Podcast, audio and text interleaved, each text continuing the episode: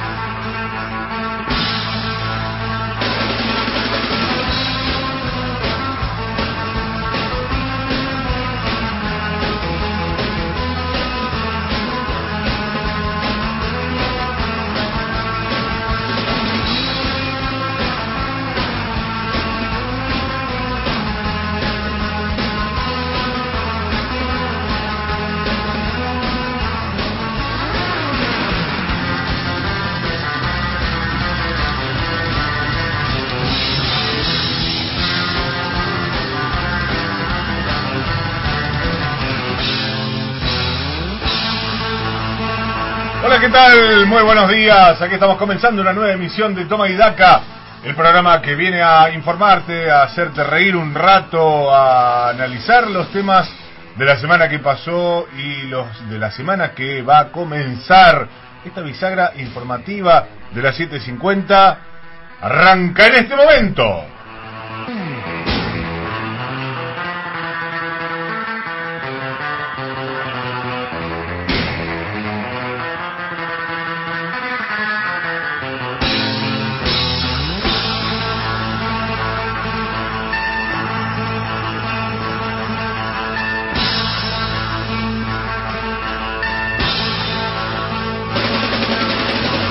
Política, economía, lo que pasa en la justicia, que siempre, siempre, siempre trae algún grado de agitación, lo que pasa en tu trabajo, en los gremios que te representan y mucho más, los temas que siempre nos interesan en este equipo de trabajo que se llama Toma y Daca.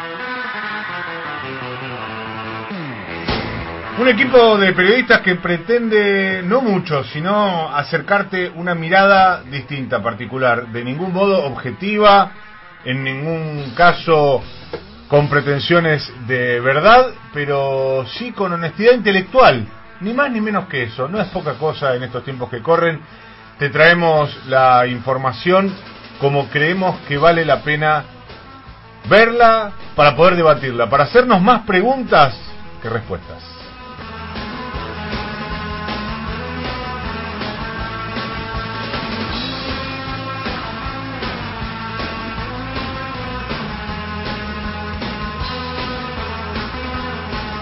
Técnica de la maga de los controles, ella es Carla Borria y el equipo de Toma y Daca completísimo, horas y seores, con Emanuel Herrera en la producción periodística plenipotenciaria y general, y los que estamos aquí y allá, Gabriela Pepe, Julián Ellensweig, Patricia Bali y quien les habla, Mariano Martín.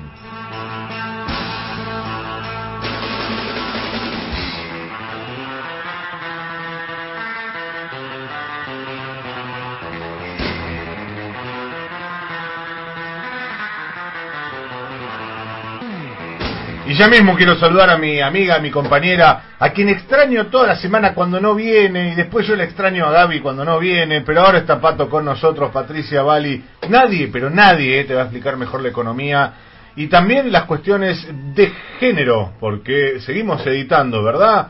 Sí. En la sección, eh, por supuesto, 50 y 50 del diario Perfil, la pueden disfrutar todos los fines de semana con la excelente pluma, pluma y coordinación de Patricia Bali, quien ya mismo nos saluda y nos empieza a contar algunos de los temas que vamos a tratar hoy en esta nueva emisión de Toma y Acá. Hola Pato, ¿cómo va? ¿Cómo va? Eh, muy bueno estar acá, me encanta. Ah, ¿viste? Sí, sí, sí. Que además el día acompaña, hay como unos bichos raros, no, es una paloma, yo por un momento pensé que era un roedor, pensé que en serio eh, que iba a venir un ataque, porque estamos eh, en los techos acá del pulmón de manzana de las 750 que está buenísimo, siempre te ofrece algún alguna alguna escena pintoresca. La, vida silvestre de, de, Montserrat, San Telmo y alrededores. parecen los esteros de San Telmo. Es linda, la verdad que esta radio, che, es una preciosura. ¿eh? La 750 es, eh, entre otras cosas, es lindo, muy lindo para mí, por lo menos hacer toma y daca, y venir a esta radio y engancharse en este barrio, que para mí es tan cercano, y el, este edificio, etcétera, eh, la verdad que es lindo. Y ahí ya está desplegada la fruta, yo traje unas bananitas, unas manzanas, Pato Vali se olvidó el mate, lo cual casi, desata una, tragedia. Sí, sí, pero encontré café, así que Mira. estoy como con el reemplazo, después voy a, a ver cómo armo un mate también. Completo entonces el desayuno. Eh, Qué miseria. Con... Allá arriba, con toda la cafeína, con todo. no dormís, no dormís más, hoy no hay siesta evidentemente.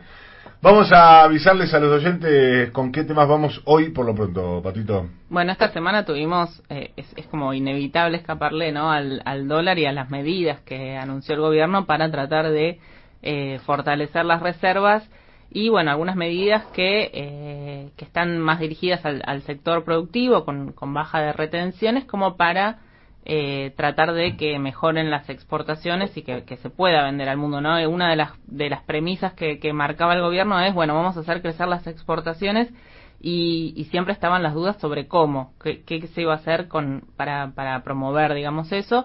Y bueno, esto es una parte, una señal que, que llegó tanto para el sector industrial, eh, que lo recibió, digamos, eh, con, con, mayor este, felicidad, si se quiere, y después eh, para el campo con una baja de, retenciones que en, el sector eh, agroexportador principal es de solo tres puntos y ahí empezaron digamos quizás eh, los cuestionamientos no este, escuchamos a, Daniel Pellegrina el presidente de la sociedad rural diciendo bueno la verdad que no es una baja real porque es transitoria además este, algunos cuestionamientos por ese lado. Del otro lado, otro ex integrante de, la mesa de enlace, Eduardo Bussi, diciendo, no, bueno, pero es, es una buena señal, este, esto va en el sentido, eh, en sentido eh, positivo, digamos. Entonces hay como eh, cierto sector que lo recibió con diferencias y bueno muestra quizás este, una distinta una vocación distinta de, de diálogo en algunos sectores, ¿no? Y ahí empezamos a ver cómo la política se vuelve a meter en esto que era un anuncio, digamos, donde el gobierno además está resignando recaudación, ¿no? Para y, y, empieza a generar dudas sobre, bueno, acabas de presentar el presupuesto, ¿cómo vas a sostener esos números que presentaste si este hay si ya estás afectando la recaudación? Claro, un alivio en, en las retenciones que van a, a la FIP, ¿no? Obviamente. Este, pero bueno, está toda esa discusión y en el medio el dólar que el Banco Central dice, bueno, vamos a cambiar la forma en la que intervenimos, no vamos a seguir acompañando la inflación de a poquito como veníamos haciendo ahora, va, va, a haber más movimientos eh, imprevistos, digamos, como para... Te vamos a sorprender. Generar, claro, que este quizás ahora se, se mejore un poco el tipo de cambio. No quieren hablar de devaluación, obviamente, eh, pero bueno, lo que, lo que pasó fue que el dólar saltó ayer a 82, 83 pesos. Entonces ahí ya se movió un poco más. Pelle eh, aclaró esto no va a ser así todos los días pero bueno, estamos como ahora no, no se sabe cuál va a ser el movimiento del Banco Central, entonces eh, eso trata de también este, ir cerrando la brecha de a poco con el paralelo, que igual saltó lo oficial, saltó el paralelo. Claro. Eh, y con restricciones, Pato, que algunas de ellas estaban presentes en el supercepo, pero no se conocían eh, porque no habían sido comunicadas y fueron como filtrándose de alguna manera. Eh, y con esta idea de reducir, yo no sé si se va a lograr, pero de reducir este ritmo de 4 millones de, de personas que habitualmente compran dólar todos los meses a un número inferior al millón. Sí, bueno, arrancó, te digo, con perspectivas de que sí lo van a lograr. Porque en el primer día del año del mes anterior, o sea, cuando arrancó septiembre, eh, compraron un millón de personas. El primer día. El primer día, porque bueno, muchos ya tienen el sueldo depositado, entonces, y se habilita el cupo, entonces eh, compraron un millón. En este primer día de octubre se estima que alrededor de 200.000 personas compraron nada más. Claro. El rechazo de los bancos fue alto, fue entre el 50 y el 60%. Sí, y no es porque solo quiso quiso comprar eh, quisieron comprar esos 200.000, evidentemente fue porque quedaron afuera a partir de la de, esa la aplicación de aquella normativa. Claro, hay muchos que no intentaron, digamos, los que saben. Sí, sí, los que saben que cobran una, un ATP. Eh, ahora se le suman a ellos los funcionarios públicos, bueno, una cantidad de restricciones que eh, yo no estoy muy de acuerdo de la manera en la que en la que se lo comunica esta idea de que sea medio subrepticio, ¿viste? Te enterás cuando lo vas a cuando querés comprarlo. Y me parece que eso en lugar de conseguir el objetivo de eh, correr un poco de la agenda el tema del dólar, lo, tenía, lo termina le termina dando una centralidad absoluta, que siempre la tuvo el dólar, pero que en este caso, además, subsidiariamente a la centralidad que siempre va a tener en la Argentina, o por lo menos mientras siga este esquema económico en este país, que se le suma a los argumentos de la oposición, de que sos un país dirigista, eh, vamos al comunismo, al chavismo, ahora le querés decir a la clase media en que gastar su sueldo, bueno, eh, algunos argumentos más o menos atendibles de un tema que ojalá algún día sea marginal, ojalá algún día no le demos bola al dólar, ojalá algún día se pueda realmente ahorrar en pesos, ojalá algún día, sobre todo las transacciones inmobiliarias estén disociadas del dólar, porque es algo que convierte al mercado inmobiliario en algo totalmente inviable y colabora, por supuesto, con el déficit habitacional, colabora con la situación de eh, decenas de miles de personas que cada año son arrojadas de los lugares precarios donde alquilan a vivir en la calle, a tener que eh, ir a intentos de ocupación de terreno, etcétera, etcétera. Es todo un drama que se va cada vez eh, agravando un poquito más y que tiene como punta del ovillo, o una de las puntas del ovillo graves, el tema del dólar, que el gobierno ni este ni los anteriores han logrado resolver hasta ahora. Sí, faltan muchas más señales, digamos, también pensando en, el ahorrista, en cómo hacer para invertir en pesos, ¿no? Eh, cómo facilitar el mercado de capitales, pero también, eh, así como hubo una mejora en, en, la tasa de pases, que digo que no es algo a lo que acceda el público, eh, ir también pensando en cómo mejorar por lo menos la alternativa de un plazo fijo o algún tipo de, instrumento que te que ahora que tenés restringido el dólar como resguardo digamos que, te permita bueno decir bueno a dónde voy bueno esto que hablábamos la semana pasada fue no con el vicepresidente del Banco Central con Jorge Carrera para ver si se puede recrear una suerte de mercado de capitales que finalmente alguien pueda invertir en algo que no sea ir a buscar el dolarito, ir a agarrar el arbolito en la calle Florida, etcétera. Sí, que le sirva a la producción también, digamos, que vos puedas invertir en, una empresa que, que, si le va bien, este, también va a generar empleo, ¿no? Y, actividad. Después vamos a hablar de eso, porque yo hablaba con, con una persona de, del gobierno que me ponía un ejemplo que me parecía interesante, vamos a desarrollarlo en un ratito. 10 horas 16 minutos, momento de saludar, si es que está del otro lado, a mi amiga, a mi compañera, a quien me toca extrañar hoy, que es Gabriela Pepe, que está, por supuesto, conectada y con los temas prestos para contarnos todo lo que pasa en la política. ¿Quién mejor que ella para charlarlo? Hola, Gaby. ¿Cómo va Mariano Pato? ¿Cómo va a todos? Buen día. Eh, bueno, eh, Anoche, tarde, tarde, Zoom, a las 10 de la noche, un Zoom del Partido Justicialista, del Consejo Nacional del PJ. Está pasando, todo raro, ¿no? Es lo que está pasando. Reunión del Consejo Nacional del PJ por Zoom, una movilización del 17 de octubre que va a ser virtual.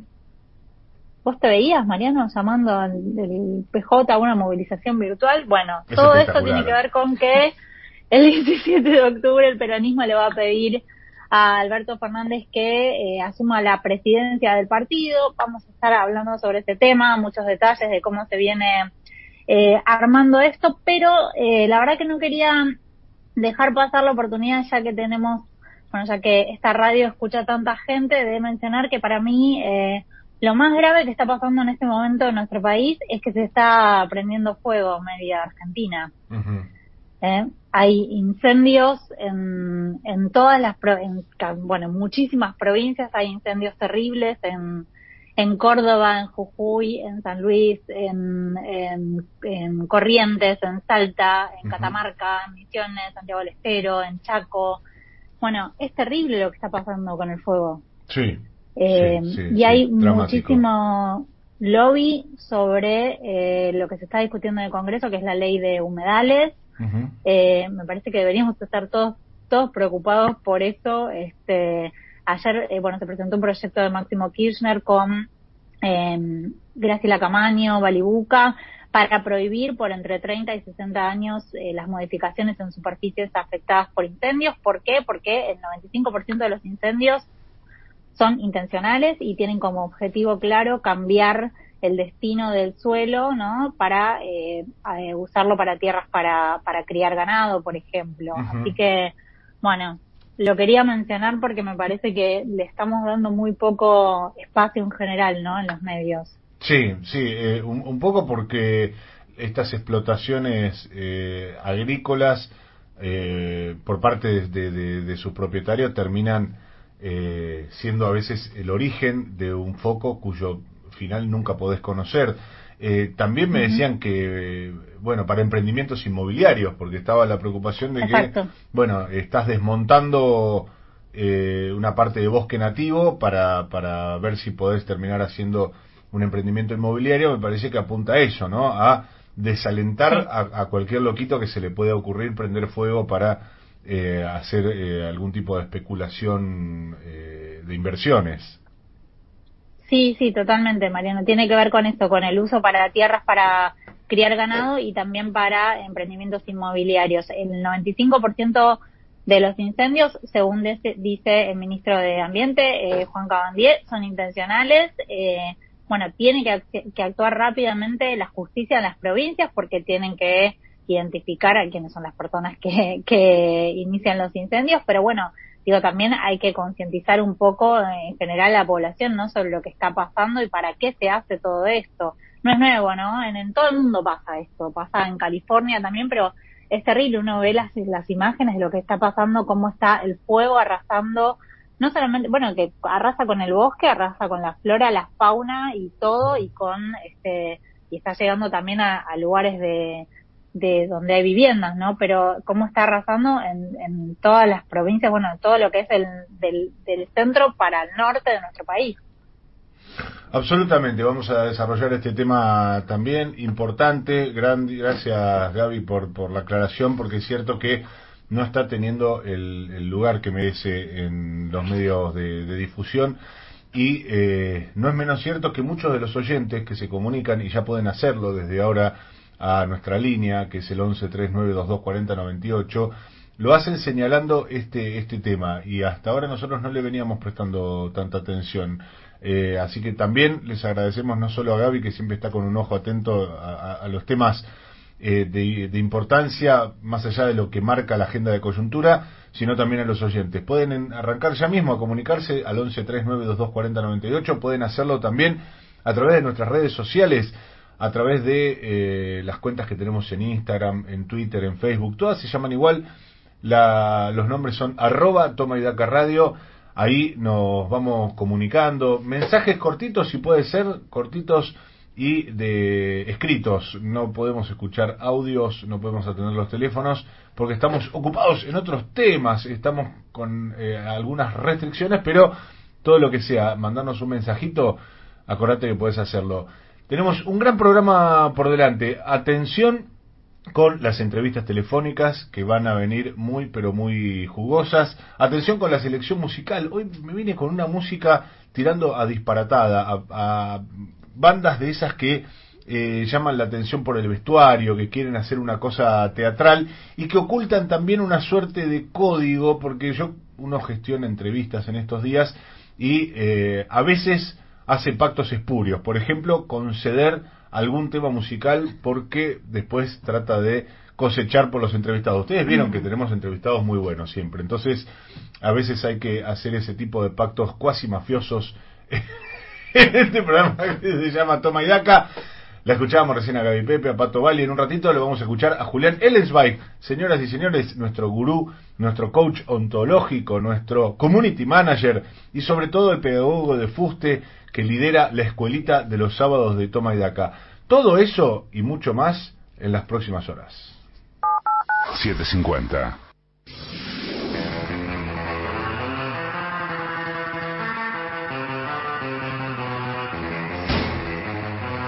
Y ahora es tiempo de escuchar a los protagonistas.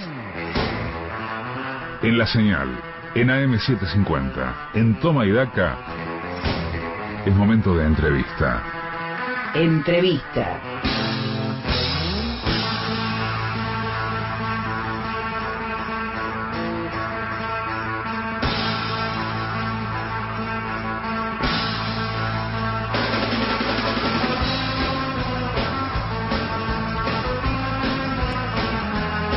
Y a las 10 horas 25 minutos, uno de los temas que hablábamos en la apertura del programa y que vamos a desarrollar en extenso a continuación tiene que ver con las modificaciones transitorias que ha anunciado el gobierno sobre el esquema de retenciones al agro, eh, en particular al complejo sojero y demás, para ver si finalmente los agricultores, los productores eh, del campo van a liquidar esa soja, van a eh, reingresar esa divisa tan necesaria para la economía argentina. Y sobre este tema y otros queremos preguntarle a quien está en comunicación telefónica con nosotros. Él es Luis Basterra, el ministro de Agricultura de la Nación, y tengamos el gusto de saludarlo. ¿Qué tal, Basterra, Mariano Martín y el equipo de Toma y Daca? ¿Cómo va? ¿Qué tal, Mariano? Buenos días para vos. Gracias por atendernos. Muchas gracias. Eh, para nosotros, primera nota que tenemos con Basterra en este programa, así que es, eh, será un gusto tratar estos temas, sobre todo porque ahora con esta cuestión de coyuntura eh, estaban todos buscando al ministro y querríamos preguntarle, primero que nada, ministro, algo que quizá no sea grato, eh, no ha tenido una buena recepción de parte de la mesa de enlace, eh, que es eh, lo que muchos de los que no conocemos el campo entendemos como la principal interlocución entre el gobierno y el sector productivo en, en el agro. ¿Por qué cree que reacciona así la mesa de enlace ante estas medidas? La verdad es que una parte de las medidas es natural que reaccionen así porque no han tenido consenso interno entre ellos, que es eh, el abordaje de una eh, de, de, una devolución eh, segmentada a pequeños y medianos productores. Acá ha habido dentro de la mesa de enlace eh, posiciones favor y de hecho fueron quienes propusieron instrumentos para poder segmentar este, esta devolución de parte de las de las retenciones y quienes estuvieron en contra. Y por otra parte, la posición histórica de la mesa de enlace es que quieren que no hayan retenciones y una baja como esta eh, les ha parecido insuficiente y entonces se genera esta esta posición en la cual eh, no, no perciben eh, que esta sea una, una medida que, que pueda beneficiarlos a ellos. Nosotros entendemos que esto no es así y igual sostenemos que la mejor estrategia es continuar dialogando y poniéndonos de acuerdo para poder salir eh, de la situación en la que eh, nos han dejado al país y que ha sido golpeada por posteriormente por los efectos de una pandemia global y no vamos a cesar en el intento de que entiendan que este camino es un camino que está dando eh, los resultados eh, más favorables en, el contexto en el cual estamos.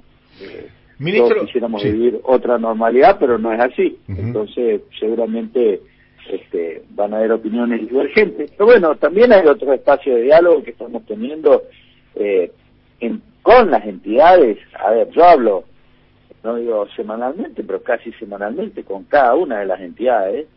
Eh, El tema es cuando se juntan y toman posiciones ante determinadas situaciones como esta, bueno, no, no, no coinciden con nuestra visión, pero después tenemos una cantidad de otras cosas estamos trabajando de manera coordinada, ¿no?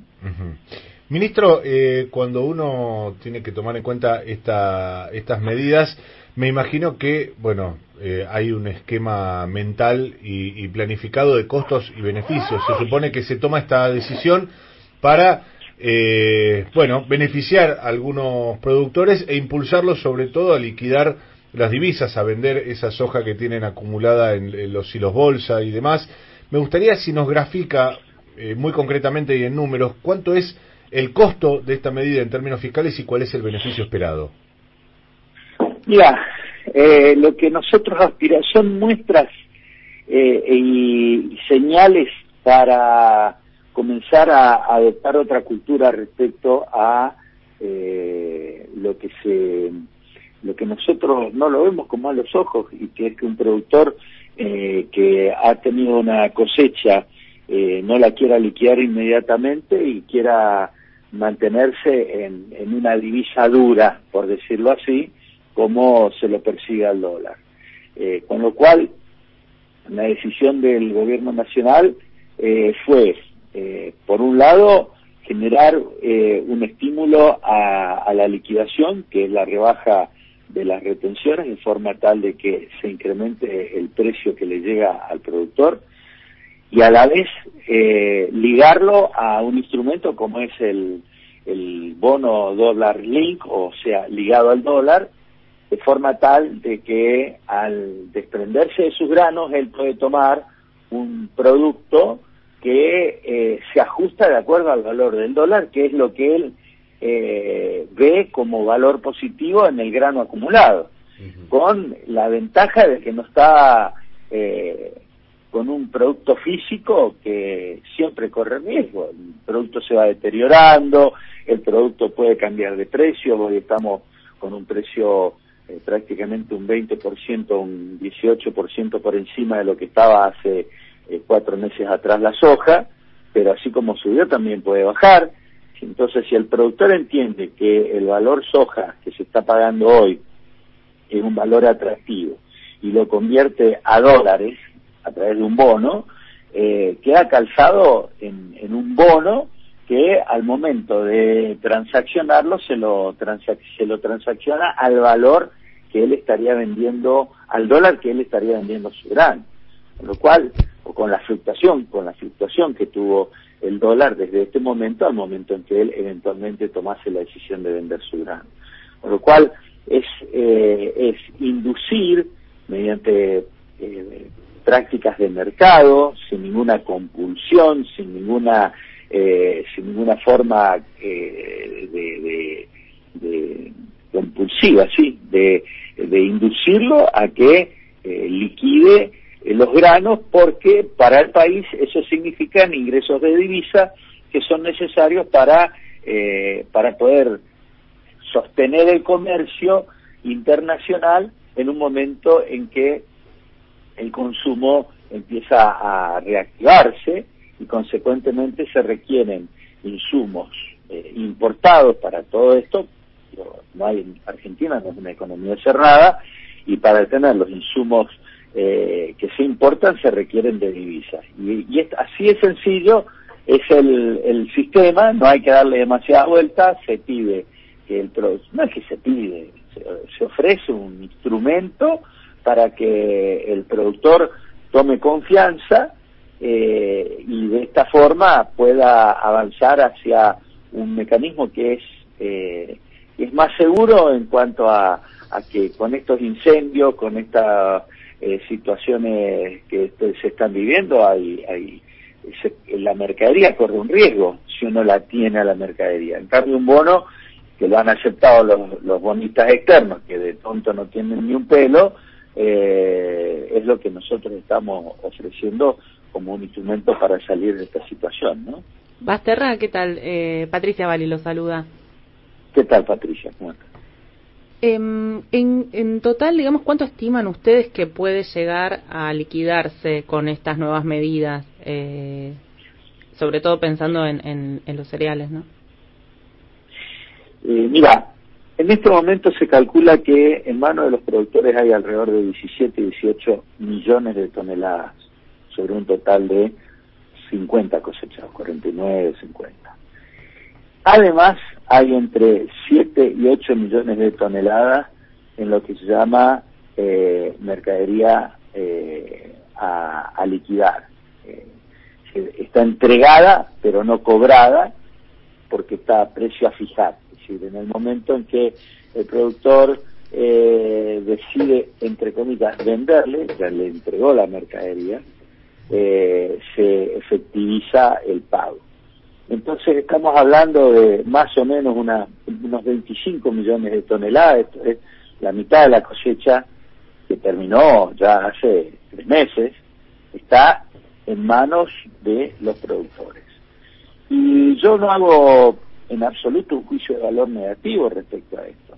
Creo que los silobolsas han venido a generar una relación mucho más equilibrada entre la oferta y la demanda en el primer eslabón porque le permiten al productor eh, no abarrotar el mercado, con lo cual los acopios eh, por escasez de, recursos pueden empezar a ofrecer menos o por algún tipo de ejercicio de posición dominante entre el acopio y el productor, si no tuviera el productor la posibilidad de meterlo en una bolsa y esperar el momento de venta, eh, el precio siempre baja en la cosecha por esta situación. Entonces yo no hago un juicio de valor por esto. Lo que sí entendemos que si son 25 millones de toneladas por 370 dólares, estamos hablando de cerca de 7 mil millones de dólares. Uno aspira a que esto lo, eh, es razonable pensar que no va a entregar todo, es razonable pensar que algo va a entregar. Nuestra aspiración sería que podamos este, lograr de aquí a fin de año entre 3 y 4 mil millones de dólares de ingresos de divisas al país, que eh, le darían un poco más de eh, confort a este, la, balanza y al, estado de las reservas. No es que estemos en una situación crítica ni aguda, pero son mecanismos que eh, estamos instrumentando para no llegar a esa situación. Con lo cual, esto eh, no, no es una medida desesperada, sino por el contrario, es una medida que eh, está propiciándose para inducir a cambios actitudinales y además para el, el uso de nuevos instrumentos. Es, por ejemplo, también el caso del uso de futuros y opciones, que todo el mundo supone que es para grandes eh, productores y grandes volúmenes y no es así. Tomar una opción de precio a determinado mes lo puede tomar cualquier productor y sin embargo no es una práctica que esté apropiada por los productores cuando eh, esto en el mundo es una práctica que garantiza un determinado precio a través de los mercados por el pago de un lo que sería un seguro de precio una opción de tipo put a una determinada fecha y que nuestro productor tampoco usa y está viendo si sube, si baja y está jugando a que suba y si bajó perdió más de lo que podría haber fijado un piso de precios. Son los instrumentos que uno aspira a que el productor eh, utilice para mejorar su perfil financiero y también para atemperar los riesgos que se corren con mercadería física en el campo o con precios sin fijar eh, mientras tiene la mercadería a la espera de siempre la esperanza de que suba el precio, pero esto no siempre ocurre, por el contrario. Y ahora, eh, ¿cree que, digamos, en, estos, en estas semanas van a estar viendo también eh, cuánto sube el dólar, cómo se va a acomodar eh, la divisa antes de liquidar? ¿Cuándo creen que pueden llegar a, estar liquidando? Es que justamente en lo que nosotros estamos tratando de que se comprenda es que eh, si el dólar sube, va a subir el bono al cual él, con el cual él se va a calzar. Entonces, eh, no debiera ser una variable de que vendo hoy y aquí una semana se esté lamentando porque subió el dólar.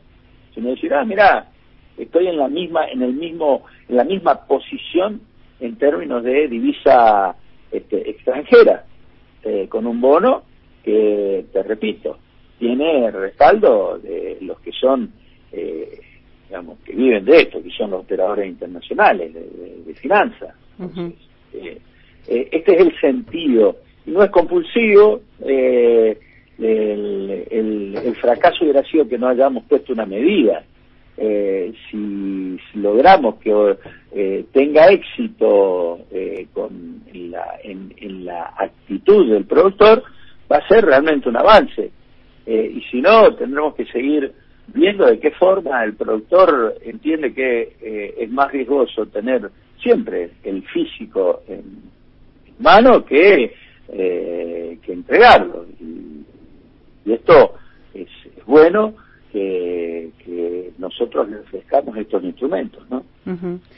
Recién hablaba del impacto de las pérdidas, eh, también, bueno, por los incendios. ¿Hay alguna estimación de cuánto, eh, cuál es el daño económico a la agricultura por, por estos incendios? A la agricultura todavía ¿no? ha tenido, sí, eh, a la agricultura todavía no ha tenido un impacto muy fuerte porque este, está en este momento eh, tuvo más efecto la seca que los incendios. Eh, la seca ha impactado sobre los cultivos de invierno, particularmente el trigo. Eh, la provincia de Buenos Aires ha tenido una recuperación, por suerte con las lluvias que ocurrieron recientemente, pero hay otras zonas este, que están afectadas. Este, Córdoba, por ejemplo, tiene impacto, Santa Fe partes llovió, partes no. Eh, pero lo que sí está afectado es, por un lado, el ambiente y por otro lado, la ganadería, la ganadería de cría particularmente, porque estos incendios hoy están ocurriendo en, en campos eh, que son ganaderos o en eh, pastizales donde suele eh, temporariamente el, el ganado suele estar en esta época que es época de invierno donde baja la oferta forrajera y con un incendio esto se complica realmente. Eh, la provincia, eh, hay, hay lugares que están más visibilizados. Córdoba hoy se lo visibiliza como un gran foco, pero hay incendios eh, prácticamente en todo el Gran Chaco argentino e incluso en el Gran Chaco americano. Ayer estaba conversando con, con el ministro de Producción de mi provincia de Formosa y tenemos, duplicamos en superficie quemada la provincia de Córdoba y la manga de fuego entró por el Paraguay y, es una, estamos con más de 80.000 hectáreas eh, incendiadas, con más de un millón de hectáreas con una nube de humo, este, y estos son fenómenos realmente muy fuertes del impacto eh, ambiental y en nuestro caso en, términos eh, productivos por el tipo de ganadería que se hace en la provincia de Formosa, hay campos que han quedado devastados sin un metro cuadrado de pasto para el ganado y bueno, estamos trabajando aceleradamente como nunca. La, velocidad con que están saliendo las emergencias agropecuarias a Córdoba ya leímos la primera emergencia agropecuaria hace más de un mes y ahora vamos a tener que ampliarla. Formosa la pidió hace 15 días atrás, a la semana estaba, estaba otorgada. con la nieve eh, se la pidió hace dos meses atrás y todas a la semana, máximo 10 días, estaban, eh, estaban entregadas. Eh, se está trabajando con una celeridad muy importante. Ahora Formosa y probablemente Córdoba ya tengan áreas definidas como áreas de desastre porque realmente el efecto de la sequía ahora se transformó en efecto por incendio. Entonces estamos muy ágiles, eh, pero el fenómeno es muy masivo y de altísimo impacto, con lo cual eh, se está eh, realmente con una, situación de preocupación. Estamos en comunicación telefónica con Luis Basterra, él es el ministro de Agricultura, y también la escucha Basterra nuestra compañera Gabriela Pepe, que está del otro lado de la línea y quiere hacerle una consulta. Gaby, ¿nos escuchás? Sí, ¿qué tal, Luis? Buen día. Eh, le quería preguntar más, yendo más al plano político, eh, el presidente dijo hace un par de semanas que siente que el gobierno está siendo asediado por eh, factores de poder. Le quería preguntar si usted comparte esa visión de, del presidente cómo se está viendo desde el gabinete, ¿no? Eh, la situación política eh, que estamos atravesando.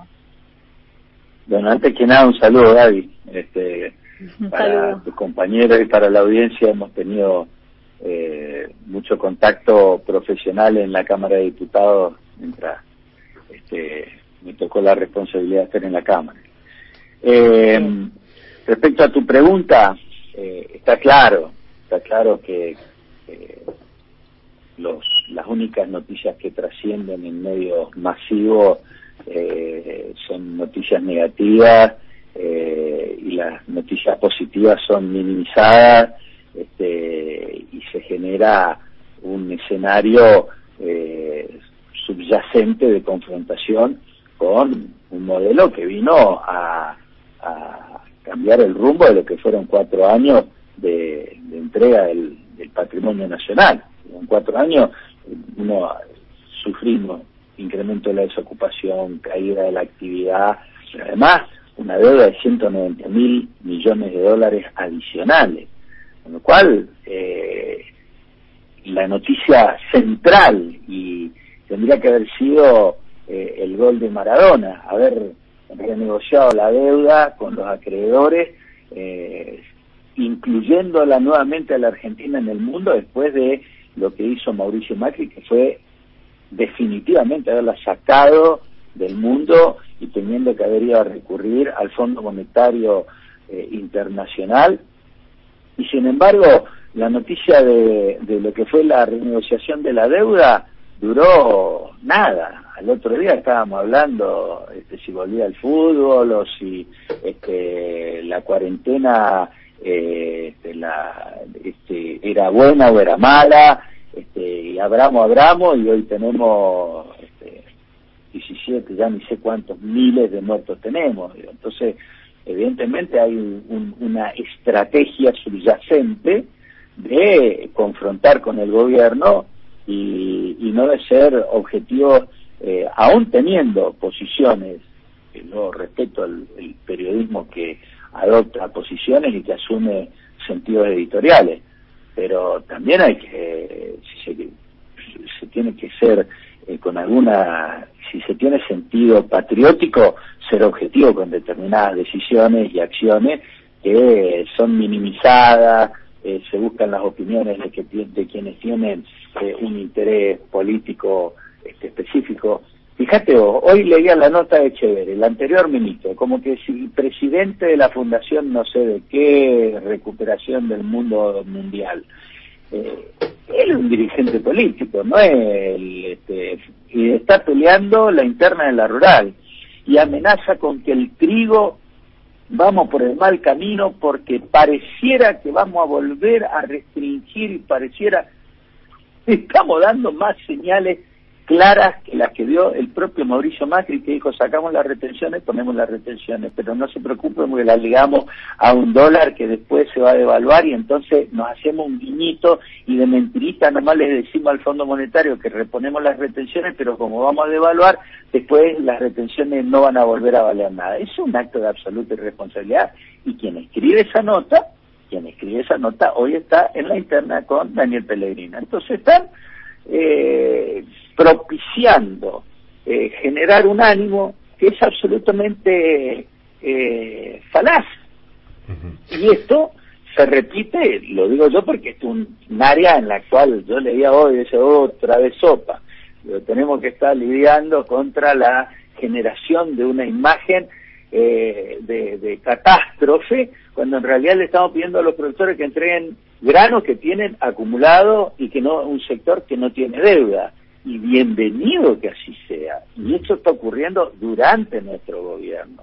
Entonces, eh, leía también una encuesta sobre el ánimo de los productores. Resulta que el 50% dice que está bien, el 40% dice que está regular y el 9,7% dice que está peor, eh, que está mal.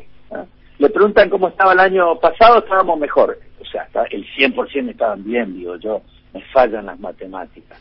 Y el año que viene vamos a estar, va En, el rechazo que, reciben por parte de, bueno, por eso digo, en el rechazo que reciben por parte de un sector de las entidades rurales, ustedes entienden que hay una, que es meramente una cuestión política.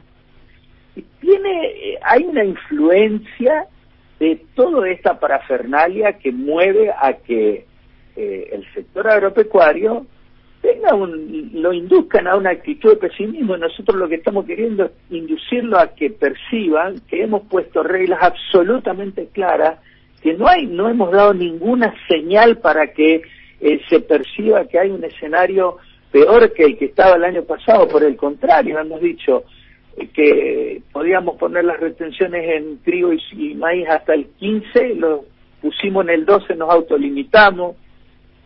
Eh, pensaban que las íbamos a llevar al 25 en maíz, al 20 en trigo, decían que íbamos a llevar a 35 las hojas, las llevamos a 33, pero ese 3 que se incrementó ahora lo estamos devolviendo, aparte lo estamos devolviendo, ni siquiera tuvo un sentido fiscal, tuvo un sentido de redistribución de ese 3% de incremento que dicen que es insuficiente. Ese 3% que subió lo estamos redistribuyendo. Y lo dice una entidad, las otras tres se opusieron a que redistribuyamos. Entonces, nosotros lo que inducimos era un diálogo franco, eh, tratando de, salir del campo emocional, es imposible, yo lo entiendo, yo soy una persona temperamental. Pero, pero analicemos números, que, números de acciones que son concretas. Eh, se operó para que la producción agropecuaria no pare un solo, un solo sector no paró. El único sector que se paró durante un tiempito fue el del algodón porque faltaban los flejes para poder armar los fardos, es decir, que no se podía cosechar, desmotar porque no se podía armar el fardo. Sí, ya era parte de la cadena industrial, pero la producción eh, algonera no paró. Hay conflictos en algunos puntos entre eh, provincias como San Luis este, y el que estaba en Santiago del Estero que ya se resolvió. Hay una provincia con conflicto. Las otras, con las dificultades que impone una pandemia, todas las actividades se están llevando adelante. No paró ninguna. Entonces, perdón, discúlpame, yo sé que por ahí no son los modos de la radio, pero por ahí, por ahí yo me quedo con la vieja usanza de la cámara de, pedir mis cinco minutos. pero digo, eh, hay, hay que alentar a, analizar con objetividad. Es un sector, eh, qué sé yo, un taller mecánico tuvo que cerrar, eh, una, ¿cuántos negocios cerraron? Eh, es cierto, el productor se expone al trabajar porque está en contacto con virus circulantes. Sus trabajadores se exponen. Generamos todo un mecanismo de protocolo para que se haga con la mayor prevención posible y que no paren las actividades. Valorémoslo como argentino que es un gran mérito colectivo. Hicimos que siga funcionando todo si no hubiera sido por la seca estaríamos hablando de una cosecha récord de trigo. Tuvimos una cosecha de maíz que fantástica que superó a la de soja. Eh, hay stocks eh, guardados de grano. Pongámosle ánimo, sin ánimo ante tanta adversidad, ante tanto dolor, ante tanta muerte. ¿Quién ya no tiene alguna persona amiga muerta por el coronavirus?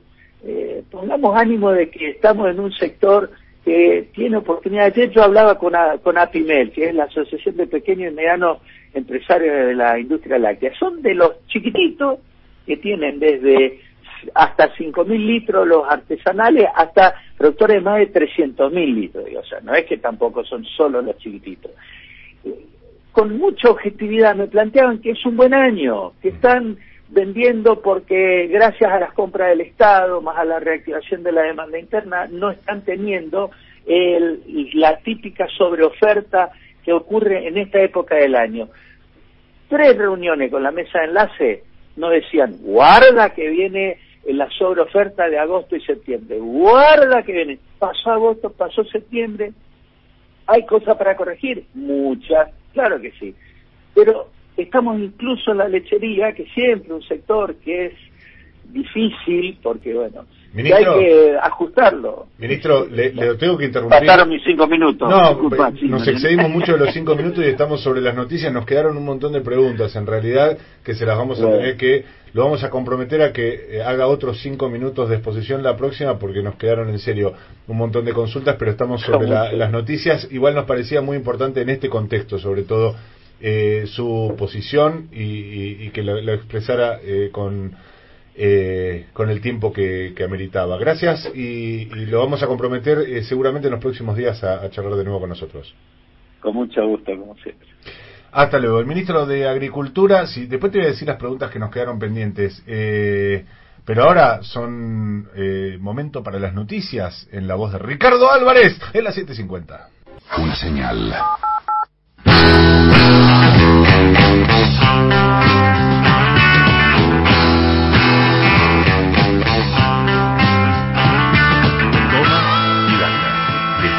Segunda mañana, el sábado, hasta las 13, en AM750. Somos una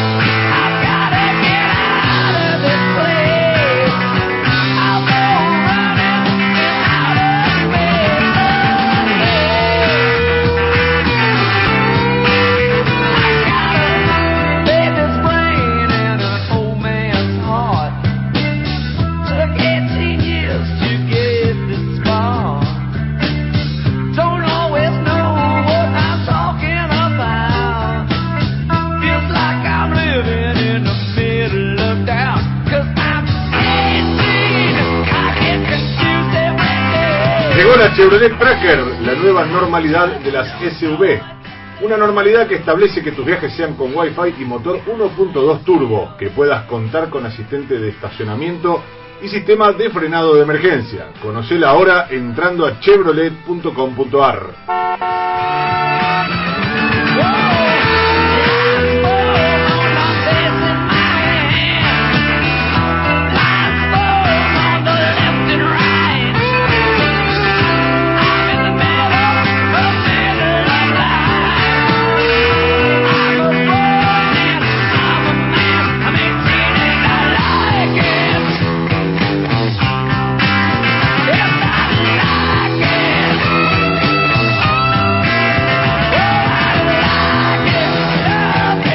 Mariano y equipo, como todos los sábados con el mate, esperándolos. Una parte del campo y los senadores de Cambiemos deberían aflojar con demandas irrisorias y dejar que Alberto pueda gobernar hasta el final de su mandato. En medio de una terrible pandemia y lo heredado de Macri, no pidan nada más.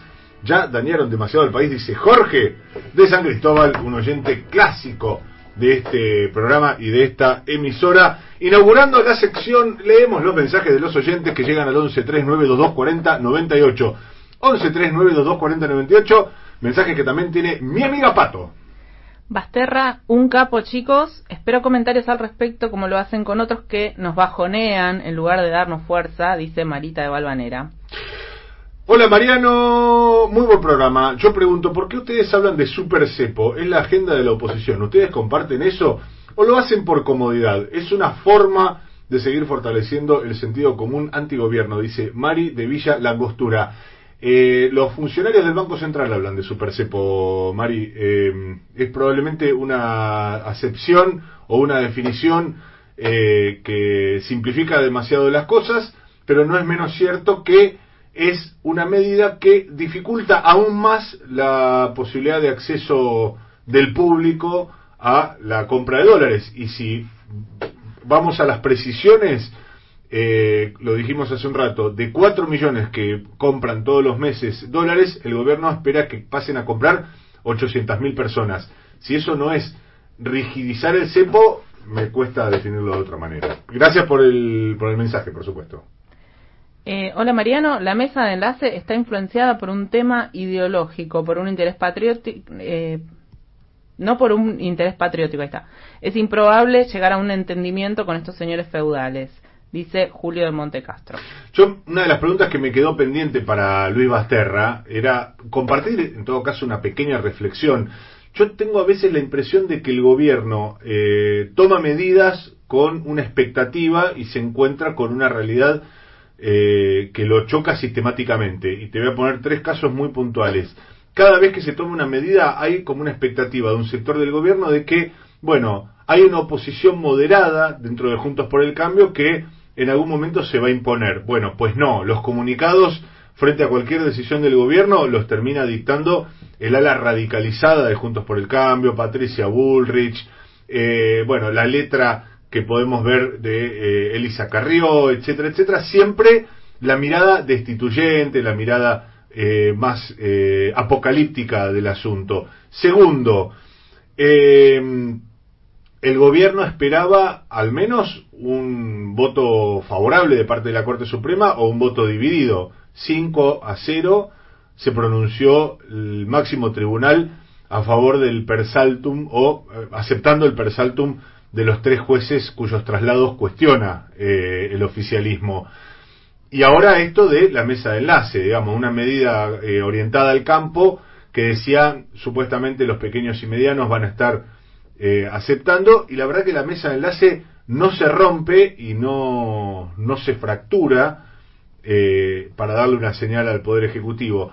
Evidentemente me parece más atinado esto de buscar otra interlocución dentro del mismo campo, como son las otras entidades, la coordinación. Sí, el Consejo Agroindustrial, El Consejo que es el Agroindustrial. que está este, dialogando con, con el gobierno y que mostró más perspectivas, digamos, de decir, bueno, sí, podemos aumentar las exportaciones Exactamente. y que eso impulse a la- a- al resto de las entidades a que a que se suben eh, finalmente, ¿no? En algún momento. En algún momento. Bueno, mejor que no le pregunté esto a, a Basterra porque nos hubiéramos extendido hasta, hasta las 12 del mediodía.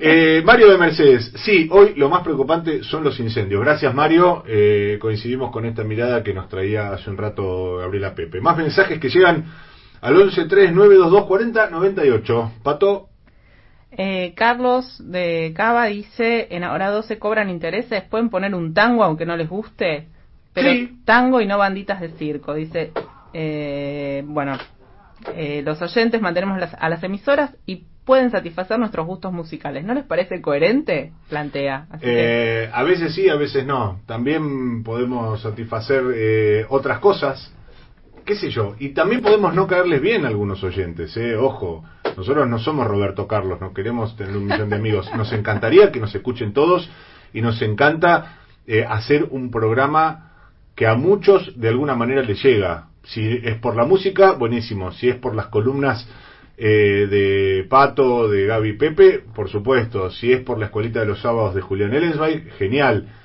Y qué sé yo, si es porque eh, tenemos lugar para todos los oyentes, también, y son todos bienvenidos sobre todo. Hola, cuando el poder quiere instalar que los, eh, lo de los incendios para empezar a gastar al gobierno, todos van a salir a hablar del tema. El gobierno correrá una vez más detrás de la pelota, ya se están tomando medidas de las que nadie se entera, dice Lu de Moreno. eh, una aclaración sí tiene interés, eh, ahora 12, pues nos quedamos con lo del tango y no le contestamos la, Ah, la primera parte. ah, perdón, correcto, Pero correcto. sí se mantiene un, un interés más o menos del 20%. ¿Más mensajes ahí, Patito? Mm, Más mensajes. eh, hay que volver a la Junta Nacional de Granos, dice Francisco desde San Luis. Otra pregunta que nos quedó fuera, es cierto. Hola, me aburren un poco a veces las entrevistas, pero la música es lo más, dice Luis. Ve, valía Bueno, la pena tu ahí- mensaje porque ve, eh, capaz que no te hacemos feliz en todos los planos de la vida, pero te llevamos una sonrisita en algo. Ojo, apoyo a full este gobierno, dice, eh, completa el mensaje nuestro amigo Luis. Gracias por, por contestar. Eh, sería bueno aclararle a la gente de a pie que los ojeros esperan el aumento del dólar y que eso perjudica los precios. Digo, para poner blanco sobre negro en la sociedad, dice Carlos de Gualeguaychú. Hola, soy José, estoy con depresión, ustedes me animan. Bueno, genial, pregunto, ¿para qué carajo quieren comprar dólares? Dice José, es cierto, a mí me gustaría tenerlos sin necesidad de comprarlos, no está pasando, eh, tampoco tenemos tanta guita para comprar y cada vez alcanza para menos. Y qué sé yo, a mí me gustaría tener en otra cosa, tener en, en inversiones inmobiliarias, este, tener en renta, viste, tener alguna... Claro, todo, todo atado al dólar igual. Sí, lo que sea, qué sé yo, a mí, con- a mí si me da bien a fin de mes, eh, me gustaría tener una inversión de algo, ponele. Pero bueno, ya llegará, ya llegará el día en que le metamos ficha y saquemos plata y convirtamos este programa en la mina de oro que siempre debió ser y que por supuesto no es todavía. 11 horas 9 minutos.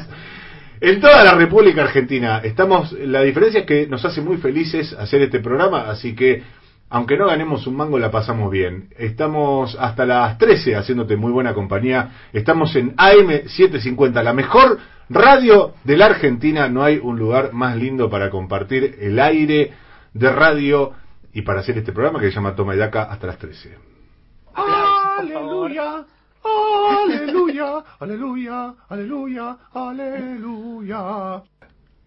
Mira, Patricia Bali,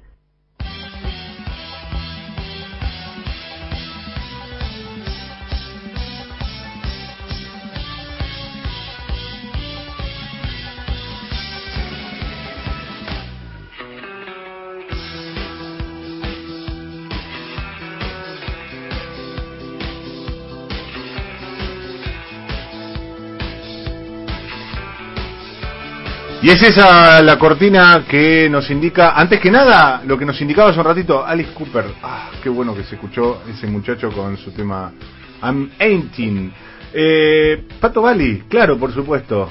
Esta es la música que nos dice que llegamos a la sección de economía para entender lo inentendible, para traducir lo intraducible. Es ella, es Pato Bali la que se encarga. Adelante, mi querida amiga, ¿de qué va la cosa? Así es. Bueno, hablábamos con, con Basterra, ¿no? Al principio eh, sobre estas medidas que tomó el gobierno en, en la semana para tratar de, este, justamente que mejore la liquidación de, de- del campo, pero también de los sectores industriales, que mejoren las exportaciones en general. Eh, con esta idea, ¿no? De sumar reservas, lo decía Basterra, hay alrededor de 4 mil millones que calcula el gobierno que puede llegar a entrar de los 7 mil que tienen este, en, en Silo Bolsa, eh, en, en el sector agrícola. Y eh, bueno, es, es lo que necesita el Banco Central para fortalecer las reservas porque, eh, como veníamos hablando en las semanas anteriores, se vinieron perdiendo bastante en estos meses, eh, no solo por la demanda de dólar ahorro, sino también, bueno, para sostener, ir sosteniendo el tipo de cambio, eh, un tipo de cambio que no está atrasado, digamos, el dólar hoy no está atrasado, no necesita un salto evaluatorio, eh, lo dice no solo el gobierno, lo dicen los economistas cuando miran eh, cómo está el peso en función de otras monedas, eh, sobre todo con las que comercia Argentina, pero eh, lo que sí se ve es que hay una brecha fuerte con el dólar paralelo que saltó ayer cuando saltó el dólar de vuelta eh, y con bueno los, los dólares los dólares financieros y lo que eso marca siempre es como esa expectativa de devaluación, ¿no? Que en el horizonte el dólar puede llegar a 150 pesos. Bueno, eso es lo- que el gobierno está diciendo, no va a llegar a 150 pesos.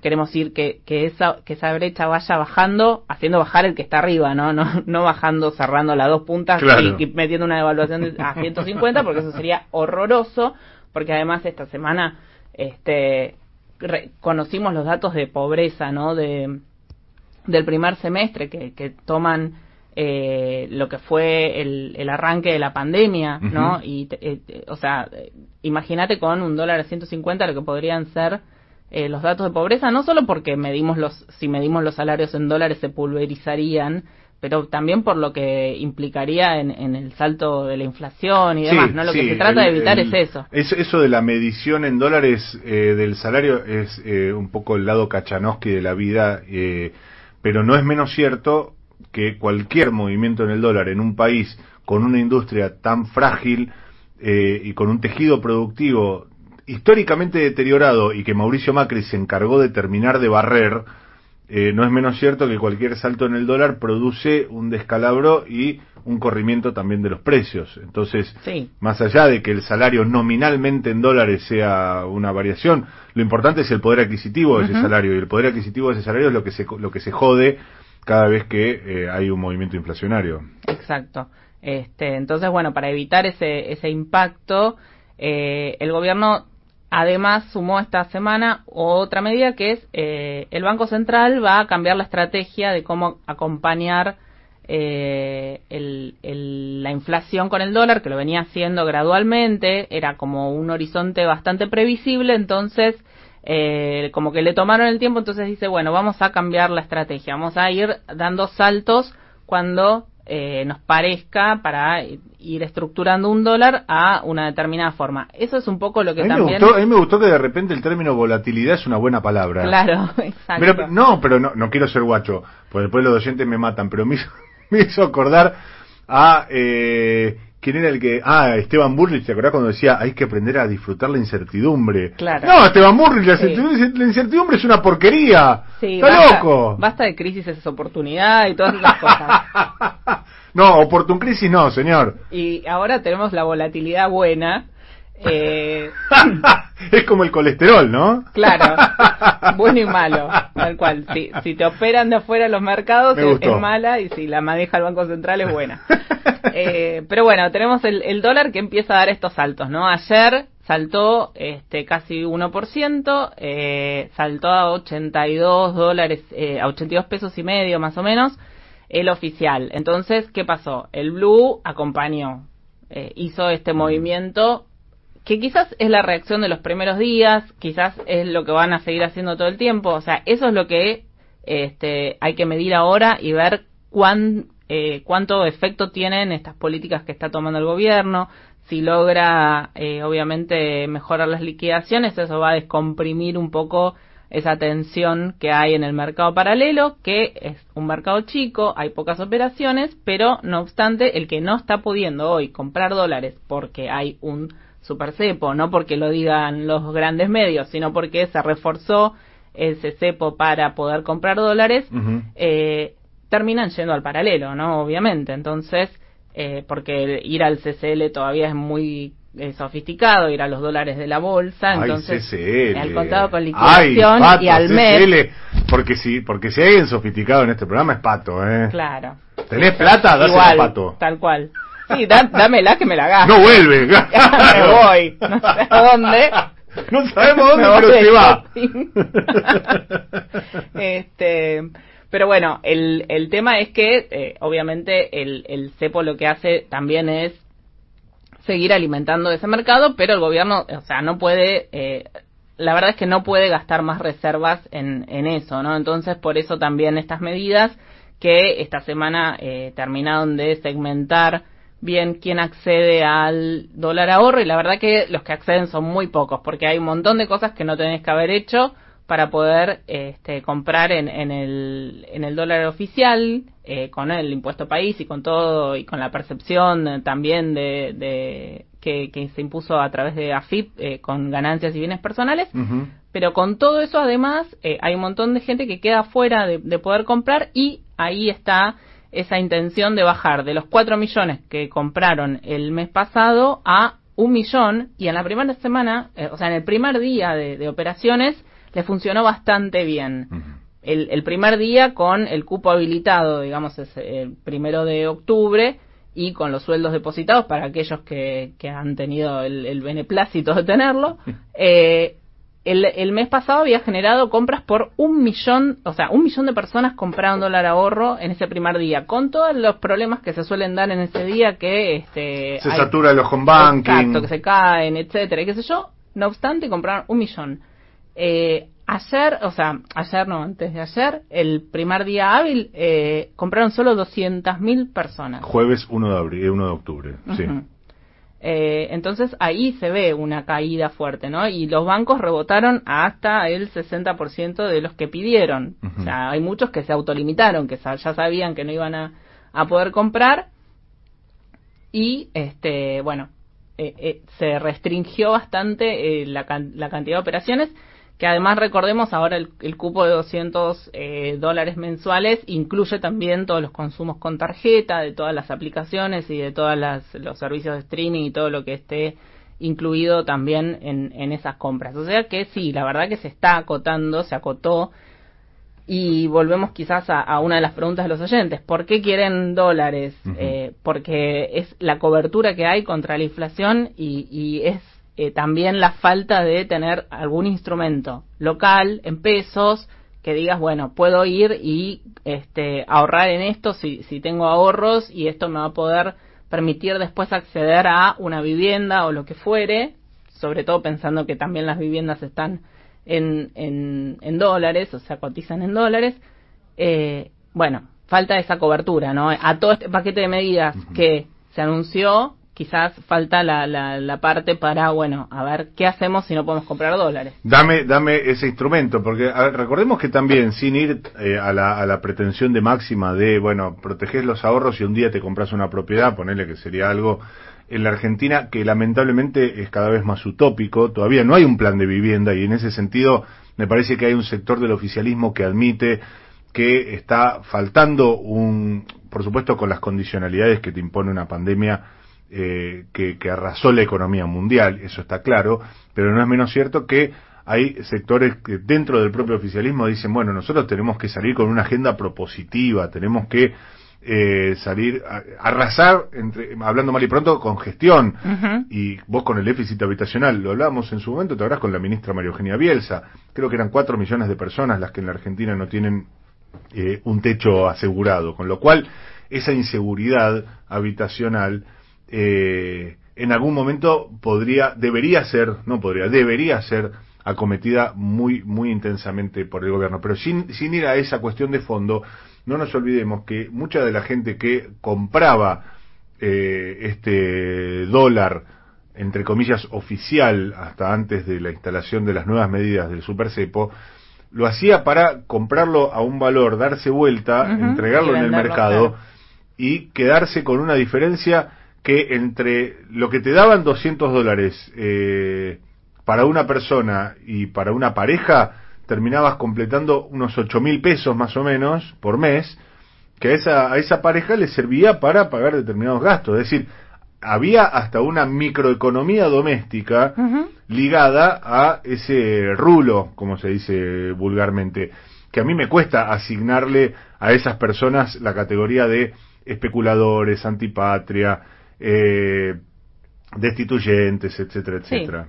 No, volvemos a- al número de la pobreza de la semana. Eh, o sea, 40,9% de la población, de, de- de las personas están en la pobreza, pero además este, se agravó la brecha de, de ingresos, digamos, de, de lo que el, el ingreso promedio de 25 mil eh, pesos está cada vez más lejos de la canasta básica. Y lo que estaban haciendo con eso con, con esa con esa vuelta digamos de, de, de quizás comprar dólares y venderlos después con el IFE era a tratar de acercarse a esa pérdida de, de poder adquisitivo no a, a- a ese empobrecimiento dentro de la pobreza.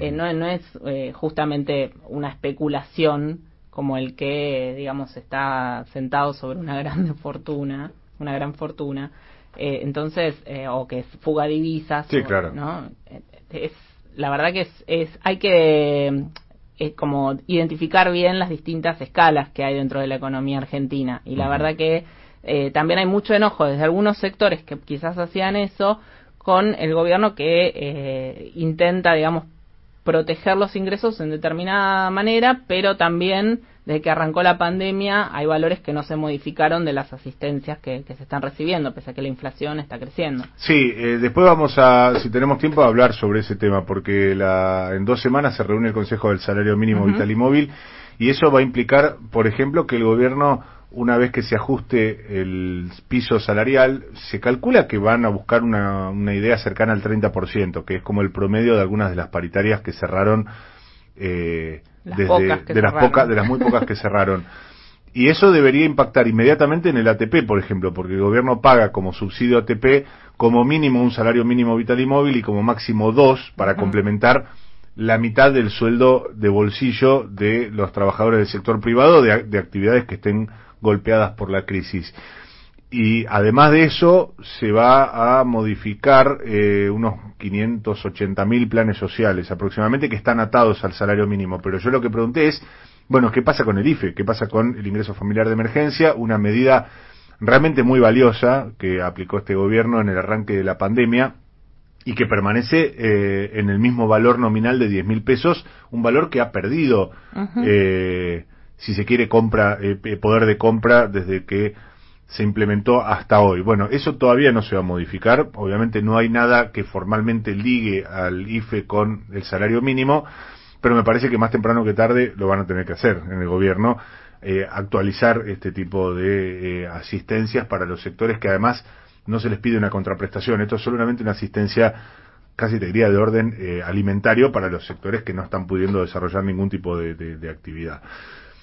Vamos a volver sobre los temas eh, en un ratito, vamos a hablar de las cuestiones de la política. Acordate que viene la escuelita de los sábados de Toma y Daca, la sección que todos están esperando para eh, cultivarnos y elevar nuestro espíritu a cargo de nuestro pedagogo de fuste Julián Ellensweig.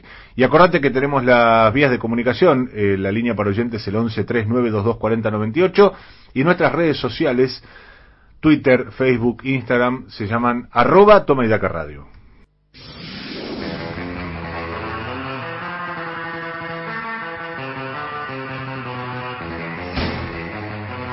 Y ahora es tiempo de escuchar a los protagonistas.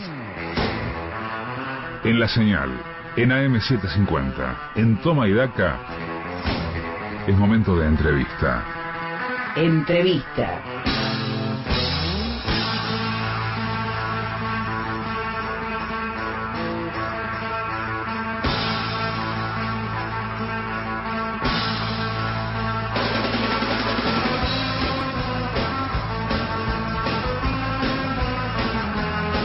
A las 11 horas 29 minutos es hora de hablar con otro protagonista de la actualidad de la política, con quien hace tiempo que nuestro productor Emanuel Herrera estaba como loco queriendo buscarlo y para todos eh, nos parecía importante comunicarnos con él. Por supuesto, estamos en diálogo telefónico con Jorge Macri, intendente de Vicente López. Buen día, Macri, ¿cómo le va? Mariano Martín y el equipo de Toma y Daca los saludamos. ¿Cómo va?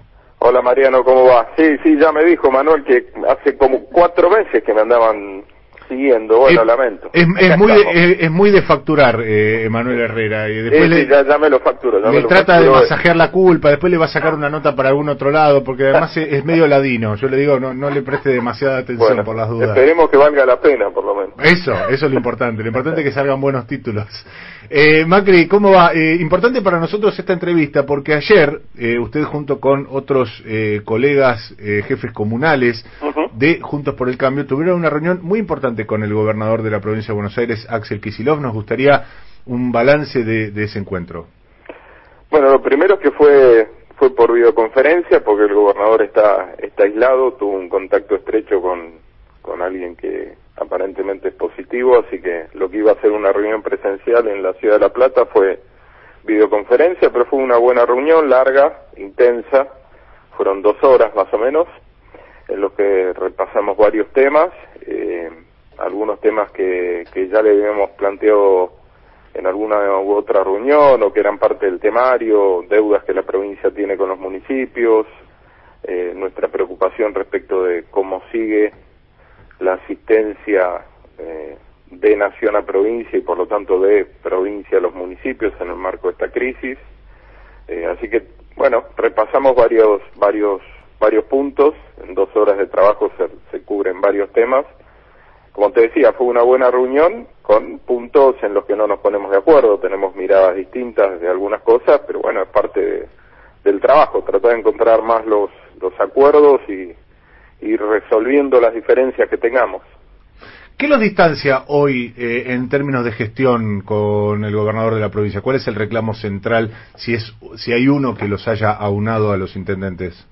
Bueno, eh, ha ido variando, ¿no? Pero en, en algún momento el planteo respecto a cómo tratar a los pequeños comercios fue uno de los temas, yo diría, más, más álgidos o más, más tensos a lo largo de esta cuarentena. De entrada se cerró todo, nos acordamos cómo empezó este aislamiento, de entrada casi que se cerró todo, salvo comercio, eh, salvo comercio vinculado al alimento y producto de limpieza.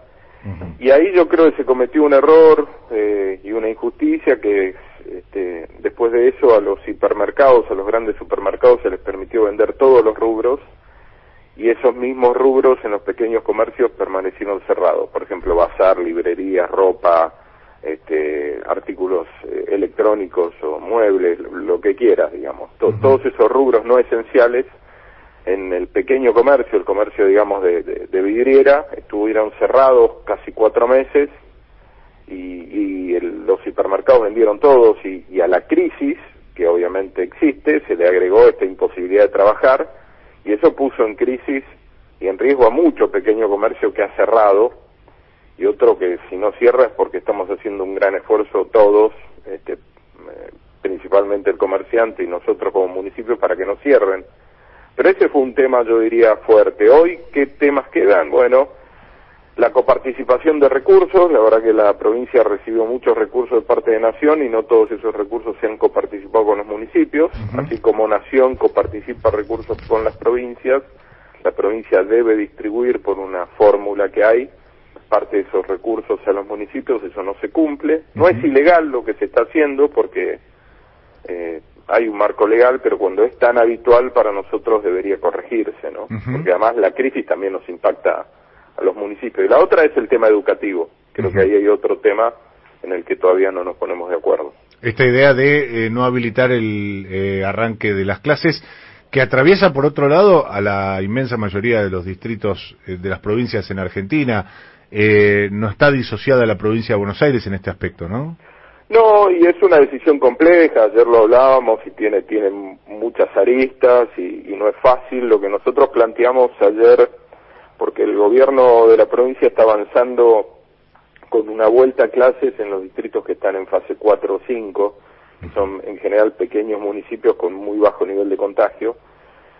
Nosotros le planteábamos la necesidad de empezar a tener algún tipo de vuelta a clase eh, aunque sea en los patios o en, o en los Zoom o en los grandes gimnasios que puedan tener las escuelas, sobre todo para los para los este, grados o años que terminan un ciclo, sexto grado y sexto año en provincia de Buenos Aires, porque ahí los chicos después cambian, se van de esa escuela, eh, es distinto por ahí a un tercero, ¿no? cuando un chico está en tercero y pasa a cuarto, va a seguir en la misma institución, se puede buscar equilibrar los, el aprendizaje el año que viene, uno puede tratar de, de encontrar un mecanismo distinto, pero el chico que termina, termina y se va.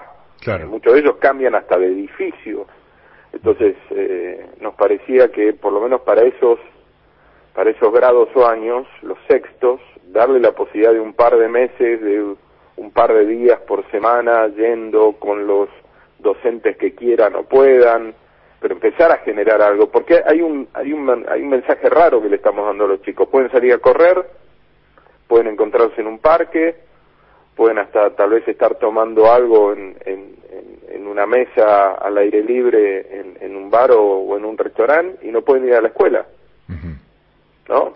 Eh, sus papás pueden trabajar porque la industria hace tiempo que, que, que funciona, entonces es como que hay una vara muy alta para lo educativo, de requerimiento, ¿no? De, de, de cuidado y no tan alta para otras actividades y para nosotros poner el foco en esto es importante. Bueno, no, no nos pusimos de acuerdo ayer, pero por lo menos instalamos una discusión, el gobernador se comprometió a verlo, a analizarlo nuevamente, por lo menos para esos años, creo que es un avance. Intendente, para cerrar un poco el tema de, de la pandemia en concreto, eh, yo me pregunto si en la consideración de ustedes como jefes comunales identificados con la oposición no pesa este hecho de que los resultados eh, en términos de contención de, de, la, de los contagios y sobre todo de resistencia del sistema de salud en la provincia de Buenos Aires, donde, hay que decirlo, eh, todos teníamos la mirada puesta diciendo donde primero se va a descontrolar eh, la pandemia va a ser en la provincia de Buenos Aires. Sin embargo, ahí me parece que hay que darle eh, algún grado de razonabilidad a, a las restricciones, incluso a, la- a las más severas, o esa, esa mirada no está de parte de, de- de ustedes. Sí, sí, inclusive para que tengamos en claro, en provincia de Buenos Aires, siete de cada diez camas públicas son municipales, no son provinciales. ¿eh? Claro, claro. O sea, sí, estoy de acuerdo y hemos hecho un gran esfuerzo todos los intendentes. En Vicente López el sistema público es principalmente municipal. Hay un hospital monovalente que es el Cetrángulo, pero con muy pocas camas. El grueso de las camas están en nuestros hospitales municipales. Lo mismo pasa en San Isidro, pasa igual en Malvinas Argentinas, digo para decir de distintos colores, colores políticos, Sí, ¿no? sí. San Fernando, ah, esto es habitual, con lo cual Sí, sin duda fue correcto lo que se hizo en un inicio. Es, es más una discusión de matices, como te decía. Eh, no hay menos riesgo de contagiarte en un hipermercado que en un comercio de cercanía.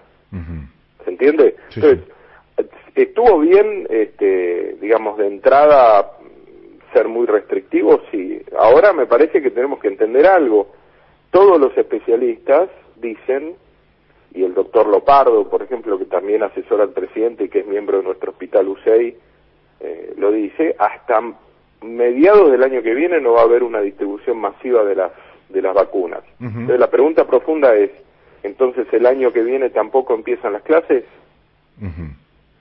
Digo, porque profundamente nada va a cambiar. Vamos a tener que seguir conviviendo con esta enfermedad y yo creo, me parece, que tenemos que ir aprendiendo y ajustando. ¿Eso le respondió el, el gobernador si el año que viene arrancan las clases en su consideración? Bueno, hay que verlo, dijo. Tenemos que verlo, yo creo que sí. Entonces nuestro planteo fue, si usted cree que sí y no va a haber vacuna todavía, ¿por qué no empezamos a recorrer ya un camino de aprendizaje desde ahora con los últimos años de cada ciclo? Y es lo que quedamos en trabajar en conjunto. Por eso te digo, me parece que acercamos posiciones, nos entendimos todos un poco más y vamos a ver si podemos encontrar una solución. Hablamos con el intendente de Vicente López, eh, Jorge Macri, y de mi parte quiero hacerle una más cortita para darle lugar a mis compañeras que están muy ávidas de hacerle preguntas, eh, relacionada con la cuestión de la coparticipación. El Gobierno Nacional ha resuelto eh, por eh, decreto restarle un punto a la ciudad de Buenos Aires y entregárselo a la provincia de Buenos Aires. Ustedes como intendentes de, de la provincia, eh, ¿lo ven como algo auspicioso? A ver, eh, no hay ninguna duda que la provincia requiere más recursos. De hecho, ayer se lo recordé al gobernador cuando fuimos con María Eugenia Vidal, que era gobernadora en ese momento, al Congreso de la Nación y recuperamos cinco puntos de coparticipación, no uno como esta medida. Desgraciadamente él votó en contra de esa ley. Es interesante tener en cuenta esto, ¿no? Porque ahora de gobernador busca recursos que en su momento le negó a la provincia en el Congreso. Eh, ahora, así como necesitamos más recursos, yo creo que el fin no justifica los medios. Para obtenerlos hay que obtenerlos en el marco del proceso constitucional. Y si es, si bien es cierto que la nación le entregó a la ciudad por decreto los recursos, eh, no se los puede quitar por decreto, porque yo te puedo dar a vos lo que es mío, pero no te lo puedo quitar una vez que te lo di. Una vez que te lo di es tuyo y por eso eh, para quitar coparticipación hay que ir al Congreso. Dártelo, si es mío, si se lo saco a otras provincias, no. Tengo que ir al Congreso de entrada, pero si yo decido darte lo mío, puedo dártelo por decreto, pero no te lo puedo quitar por la misma herramienta. Pero bueno, eso es una discusión que ahora ya tiene la ciudad. Ahora, ayer le planteamos al gobernador, cualquier movida que usted esté dispuesto a hacer para recuperar recursos para la provincia, vamos a estar ayudando en el marco de, un reclamo formal y legal, como lo hicimos cuando María Eugenia fue gobernadora y, e insisto, desgraciadamente él y Máximo Kirchner, por ejemplo, votaron en contra de esa ley. Está nuestra compañera Gabriela Pepe que le quiere preguntar algo al intendente Vicente López. Gaby, si es que nos está escuchando Gabriela. Eh, Parece que no. No, me parece que no, pero no, queríamos... Eh, a ver, ahí sí, Gaby, ¿nos estás escuchando? Sí, ¿qué tal? Buen día, intendente. Hola, Eh, y justamente eh, usted mencionaba esto de la necesidad de ir al Congreso. Ayer eh, se trató en la Cámara de Senadores eh, la quita de, de coparticipación a la ciudad de Buenos Aires, pero la votó en soledad por ahora eh, el Frente de Todos, ¿no? Ya se empezó a tratar, digo, eh, tienen media sanción de la Cámara de Senadores, ahora después pasará al diputados. Sí. Digo. ¿usted está de acuerdo entonces con eso, con que se trate en el Congreso y con que avance de esa manera?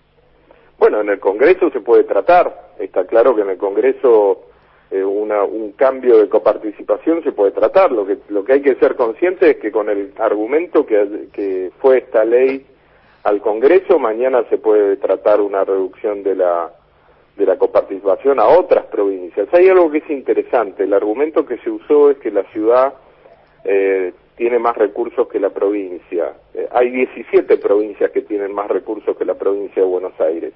Entonces sería bueno que todos los senadores y diputados evalúen si están dispuestos todos a ceder recursos para la provincia de Buenos Aires, no solo la ciudad, porque si no pareciera que el tema es un tema solo de índole política.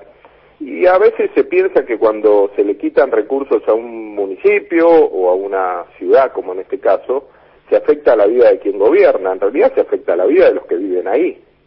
Entonces hay que ser muy cuidadoso con estas medidas. Mi pregunta sería, eh, ¿por qué entonces el gobierno no manda un proyecto para que todas las otras provincias que reciben más recursos que la provincia de Buenos Aires eh, renuncien a parte de sus recursos para, para enviárselos a la ciudad? Bueno, no, intendente, pero usted tiene- sabe que, no cambiar la ley de no coparticipación es casi imposible. Incluso lo había, lo había, lo había intentado, lo había incluso, este, en su momento lo había puesto sobre la mesa el ex ministro del Interior Rogelio eh, Frigerio.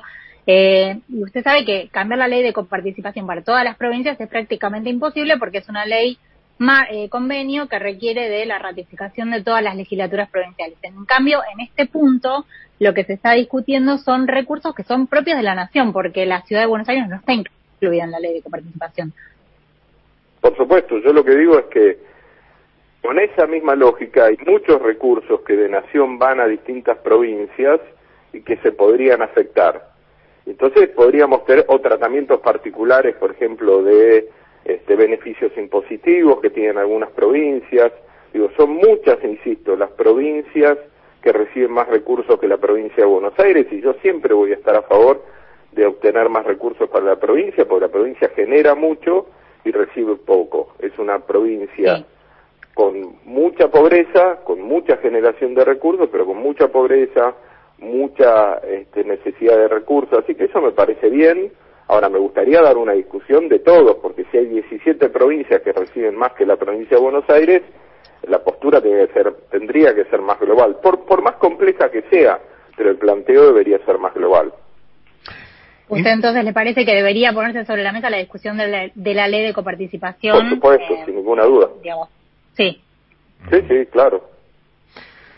Intendente, eh, lo cambio de tema por un momento para hablar un poco del tablero político, de cómo están las relaciones entre el gobierno y la oposición. Y siempre debatimos en este programa, eh, y en cuanto oportunidad tenemos, acerca de las aparentes dos velocidades que tiene la oposición que finalmente concluimos que no parecieran ser tales, porque uno dice, hay una oposición que se presenta como dialoguista, constructiva, a donde generalmente usted está situado con voluntad de eh, diálogo, de consenso, etcétera, etcétera, y hay una oposición que se le planta al gobierno y eh, dice que no antes de saber de qué se trata, muy a grandes rasgos. Eh, ¿Existen esa, esas dos oposiciones o en realidad uno ve que está ganando siempre la misma, siempre está ganando esa oposición que eh, solamente sabe decir que no? En todos los espacios políticos hay matices. Yo escuché dirigentes del kirchnerismo decir que al expresidente Macri había, habría que colgarlo en la plaza o fusilarlo de espaldas.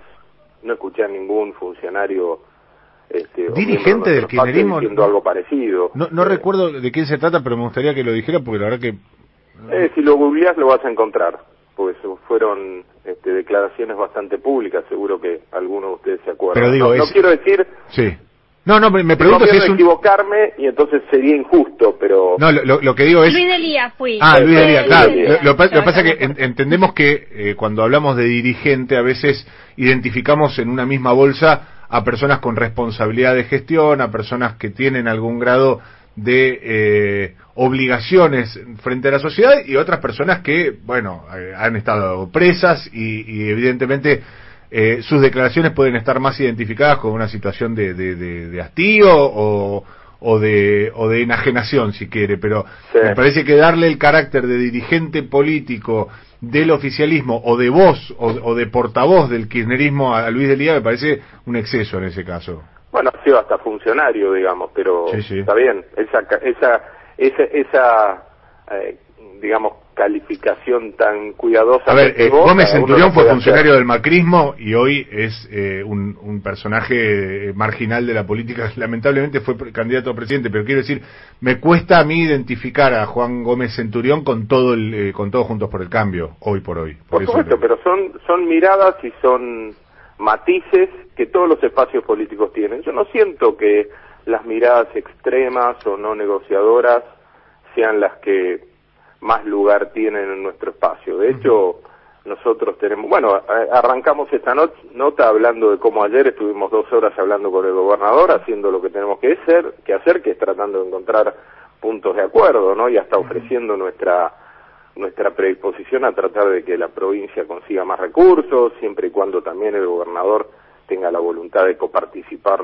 esos recursos con los municipios. Planteo que no solo le hacemos nosotros, sino que se lo hace los intendentes de su propio espacio político.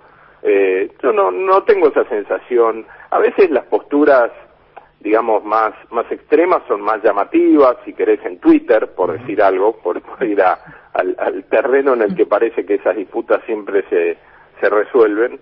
Pero después, al, al fin del día, los que estamos gestionando tratamos de encontrar siempre puntos de acuerdo. Y me parece que hemos tenido siempre esa, esa, esa responsabilidad. Inclusive, eh, a nivel eh, Congreso, salvo en algunas leyes donde hemos plantado posturas claramente distintas, y está muy bien porque no somos parte del oficialismo, eh, hemos dado un montón de herramientas que el gobierno necesitaba para, para gobernar, así que mm, no, no tengo esa misma percepción.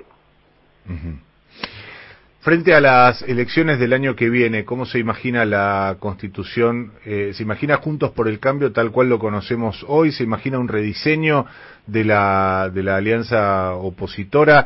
Porque también estamos mirando, bueno, si eh, Mauricio Macri va a ser su primo el, eje nuevamente de la oposición o si va finalmente a producirse un recambio. Hoy hay múltiples liderazgos en nuestro espacio, no hay duda, Mauricio es uno de ellos, pero Horacio tiene un rol muy importante, hay radicales, eh, la coalición, eh, em- em- somos un espacio político con, con muchos liderazgos y el tiempo irá definiendo quién es candidato. A mí, en el medio de esta pandemia, me parece todavía como, así como se me ha volado el año, digamos, porque todo se ha pasado muy rápido en, en la lucha de esta, de esta complicación o de esta complejidad que nos enfrenta esta enfermedad con el impacto económico más allá de la salud, me parece todavía medio lejano tratar de imaginar quién va a ser candidato, pero pero sí me parece que los liderazgos son múltiples y para mí lo, lo valioso, lo que yo rescato eh, de, de Juntos por el Cambio es que más allá de haber perdido dos elecciones importantes, pues no es que perdimos todas, seguimos gobernando 59 municipios, por ejemplo en la provincia de Buenos Aires, algo que no tiene antecedente para un espacio opositor. Eh, nunca el peronismo tuvo que enfrentar a tantos este, intendentes de, la oposición en provincia de Buenos Aires. Eh, más allá de haber perdido nación y provincia, como te decía, que eh, son los gobiernos principales, seguimos unidos. Y eso me parece que es bueno para nuestro electorado, pero es bueno también para la República, porque en definitiva que haya equilibrio de poder, que haya control, que haya un proyecto de alternancia, bueno para todos. Y yo rescato eso. El tiempo dirá quién es candidato a qué. Y cuando lo escucha a Esteban Bullrich de su mismo partido decir que eh, hubo fraude en las últimas elecciones, ¿qué le pasa? No, yo no coincido y lo he discutido con él más de una vez. Creo, eh, a ver, está claro que el sistema electoral de la provincia de Buenos Aires, que es del que él está hablando, de la boleta sábana, que se roban boletas y eso no es bueno. A mí no me gusta, me parece que hace tiempo que lo venimos planteando, deberíamos ir, no te digo al, al, al voto como en la ciudad con las computadoras, porque hay que entender, la provincia de Buenos Aires es complejo, es complejo tener conectividad, la cantidad de categorías que se votan son muchas, y entonces tenés que pasar muchas pantallas, pero tranquilamente se podría votar como en Santa Fe con una boleta única. Entonces ya no hay premio a volarse, a, robarse la boleta, este, es mucho más fácil cortar entre categorías, o sea, elegir un candidato de un, de un espacio político y de otro, que hoy cortar nuestra boleta sábana en provincia de Buenos Aires le da a mucha gente miedo y es incómodo.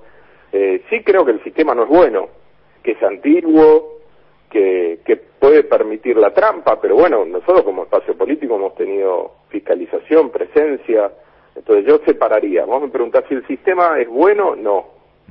Eh, yo creo que el oficialismo ganó por fraude, tampoco. Es bueno, es buena la aclaración, sobre todo en momentos en que se han sucedido algunas declaraciones en sentido contrario y algunos movimientos, por ejemplo, como la protesta policial, que eh, calculo que a usted también lo habrá preocupado en la, en la provincia de Buenos Aires. Eh, no sé si como cierre le- nos gustaría su opinión sobre la gestión de seguridad del gobierno de Kisilov. Me preocupó o nos preocupó, obviamente ese reclamo, por eso fuimos a la Quinta Olivos y desgraciadamente no nos avisaron que iban a hacer un anuncio de quita de recursos a la ciudad. Eso me pareció una picardía este, y una trampa que no que no aplicaba. Nosotros fuimos por un hecho institucional y terminamos teniendo que avalar un anuncio que no compartimos. Imagínense si nos hubiéramos levantado de ese anuncio, ¿no? Eh, bueno, el presidente nos pidió disculpas, así que lo aceptamos y dijo que el que nos debería haber avisado fue el gobernador. Desgraciadamente no lo hizo, así que una pena porque esas esas cosas dañan la confianza que es tan necesaria para, para poder gobernar siendo espacios Yo- políticos distintos. Desconocía esa, ese entretelón, desconocía eh, el pedido de disculpas del presidente, la asignación de responsabilidad al, al gobernador. Eh, ¿Eso que fue en una charla posterior eh, en el ámbito privado? En cuanto, no, no, no, fue hasta pública porque en cuanto terminó la reunión le hicimos el reclamo al presidente, el presidente nos dijo, bueno, te- eh, el acto fue convocado por provincia, debería haberles avisado eso, explicamos que nadie nos avisó y él al día siguiente en una nota, no me acuerdo con quién fue, eh, si fue con el destape o no, no me acuerdo bien con quién, él aclaró que efectivamente nos había pedido disculpas porque pensó que nosotros sabíamos y no habíamos sido avisados. Así que, como hizo las disculpas públicas, este, está bien que yo le reconozca ese gesto. Eh, respecto a la gestión de seguridad, no, no, sinceramente no me parece buena. Eh, esta misma policía que, que tuvo estos conflictos estos días es la misma con la que convivimos nosotros cuatro años en el gobierno de la provincia de Buenos Aires y no tuvimos un reclamo de este tipo. Me parece que hay más, eh, más efectismo eh, que, que- que una búsqueda de una gestión eh, exitosa. Eh, me parece que hay mucho para trabajar en el tema seguridad y tenemos que tratar de trabajarlo todos juntos. Yo trabajo bien con la policía en Vicente López, nosotros hacemos un gran esfuerzo, tenemos centro de, de monitoreo grande, tenemos la patrulla de Vicente López, destacamentos, puntos seguros, es un eje de gestión nuestro muy importante y es importante trabajar en conjunto con la policía de la provincia y con la justicia, ¿no? Pues si no, es poco lo que uno puede hacer, eh, pero creo que es, es una asignatura pendiente y esa manera de reclamo de la policía debería haber sido anticipado por el Ministerio de Seguridad, cuando menos. Pensemos que el viernes antes de, de ese conflicto, el presidente anunció un plan de seguridad que él dijo que iba a ser el antes y el después para el conurbano. Ese plan todavía no está implementado, los fondos no se han girado y dos días después de ese anuncio tuvimos el conflicto con la, con la policía. Digamos, a mí me parece que cuando menos el gobernador y el ministro deberían de haber anticipado ese conflicto y me parece que no es bueno que frente a un conflicto de la provincia tenga que meterse el gobernador, eh, perdón, el presidente, porque para eso está el gobernador. Así que no me parece que se esté gestionando bien en ese área. Intendente, gracias por estos minutos con nosotros en Toma y Daca. De nada, un abrazo grande. Hasta Buen luego. Jorge Macri, el jefe comunal de Vicente López, pasó por este programa y le entregamos unos minutitos tarde, pero con muchas ganas de escuchar las noticias en la voz de Ricardo Álvarez.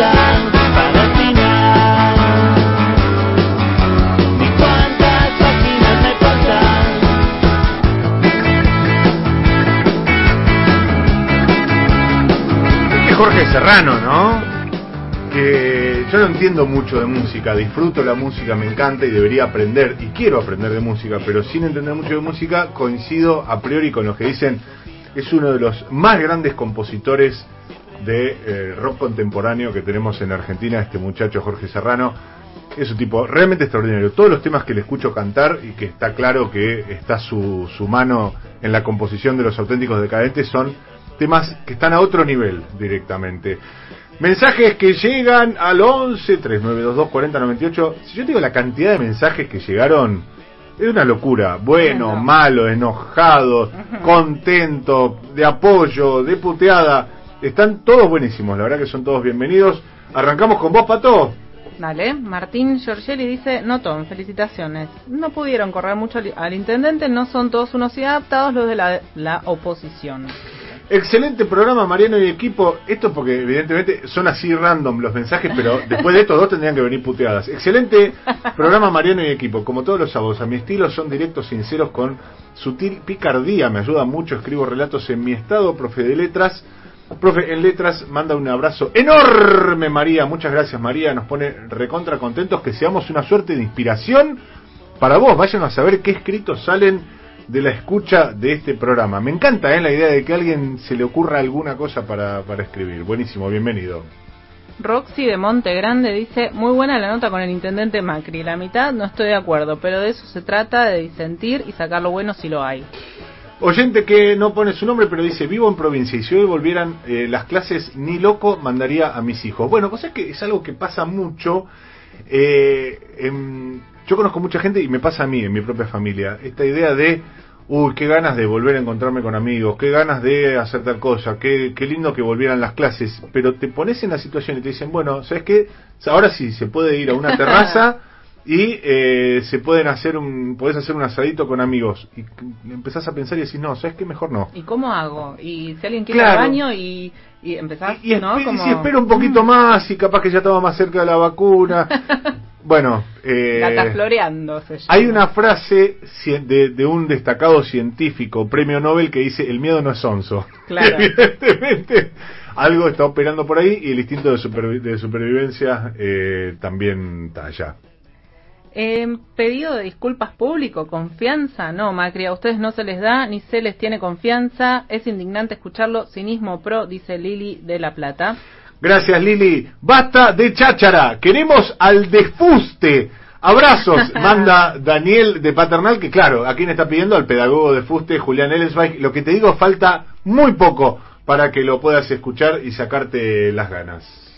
Graciela de Flores dice, eh, bye chicos de Toma y Daca. Me gusta el programa, pero me harté de escuchar el espacio que le dan a la oposición, que ya tiene la mayoría de los medios. Bueno, te vamos a extrañar. ¿Qué va a ser? Buen día, chiques. Saludos. Soy Félix de Villa Urquiza. ¿Es idea mía o el ministro Guzmán tiene un tono de voz muy parecido al pedagogo de fuste? ¿Sabes que sí? sí. ¿Sabes que sí?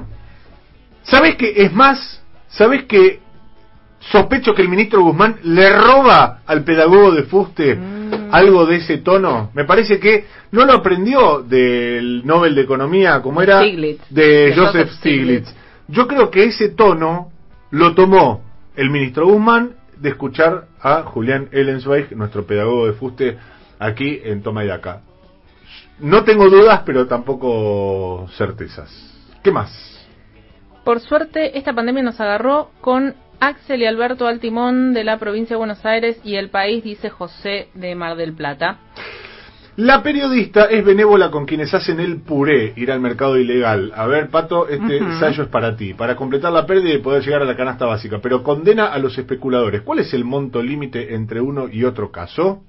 Bueno, hay un debate ético ahí, ¿no? en medio podemos estar horas, me parece, pero estamos hablando de una canasta de que es alimentaria. Para mí no hay ningún límite. alimentaria ¿eh? Para mí no hay ningún límite. si, alguien va para llegar a fin de mes, va para llegar a fin de mes, digamos. Tampoco. El que- tema es cuando te sobra llegar a fin de mes vos, to- toda tu familia y, y todas tus generaciones futuras, ¿no? O sea, pero bueno, podemos estar horas debatiendo eso. No, acá en este programa. Nos y- corre Manuel Herrera. Acá en este programa, y voy a hablar por, por, por vos también, Pato, y voy a hablar por Gaby y voy a hablar por, por Ellen. Acá no nos da lo mismo todo, no es todo lo mismo. 12 horas 5 minutos en toda la República Argentina tenemos un programón por delante de este envío que se llama Toma y Daca.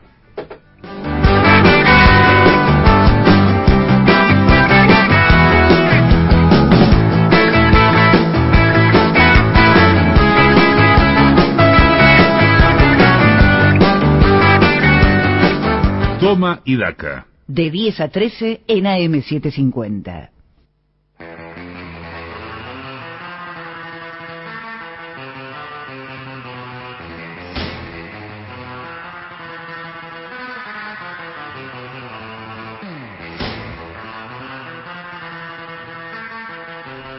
Lo pedían los oyentes, lo pedía el público en general, lo pedía el ministro Guzmán, que siempre escucha este programa, lo pedía Joseph Stiglitz, que también escucha Toma y Daca. Llegó la hora de la profundidad, la hora de la cultura, de la reflexión y del recogimiento. Llegó el momento del eh, coach ontológico, del gurú espiritual, del community manager de este programa que se llama Julián Ellensweig, que nos trae la escuelita de los sábados.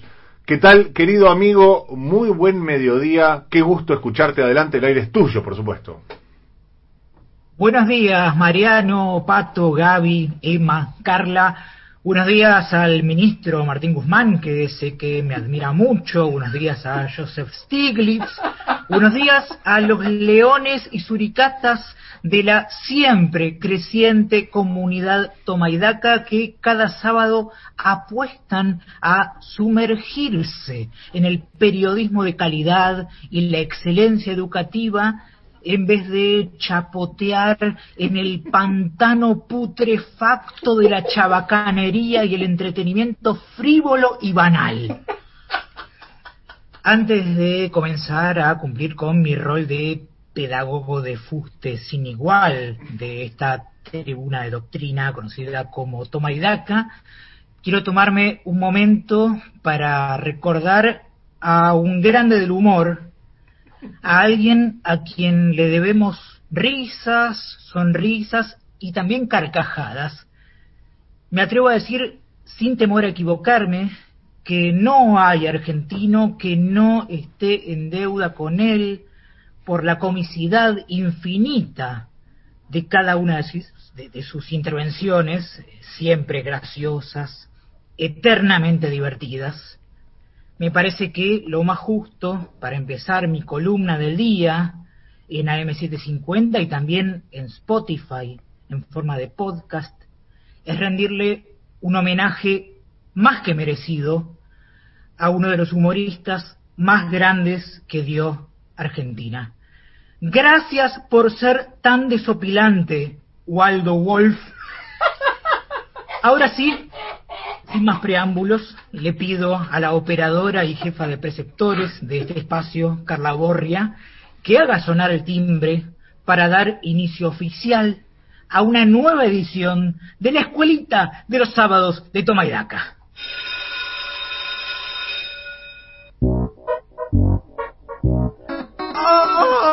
Chiques, ¿cómo están? ¿Tuvieron muchas clases virtuales en la semana? La cuarentena, perdón, el aislamiento, perdón, las medidas de cuidado no pueden ser un escollo para la educación.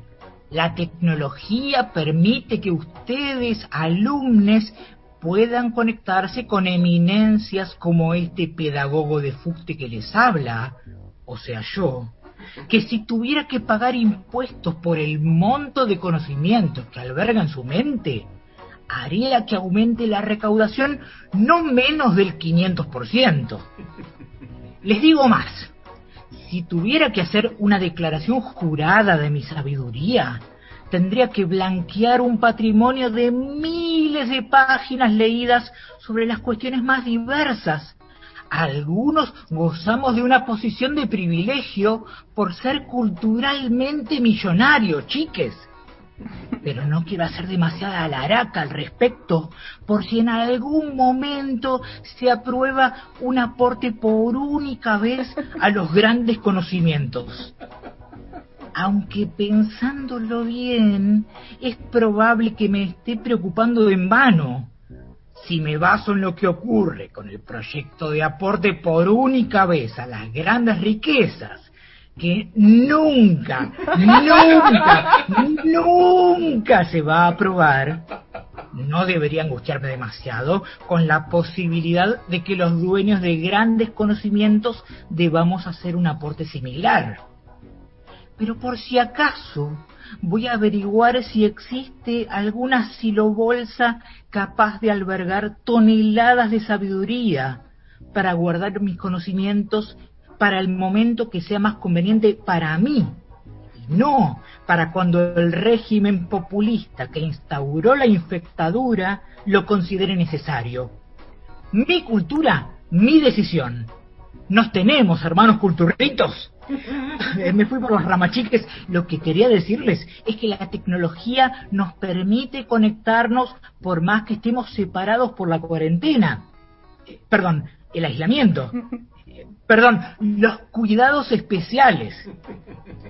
Y no solo sirve para dar clases y tratar de civilizar este páramo salvaje que hay que abandonar cuanto antes para vivir en un país serio como todos menos Argentina y Venezuela, sino también para celebrar el Día de la Lealtad el próximo 17 de octubre.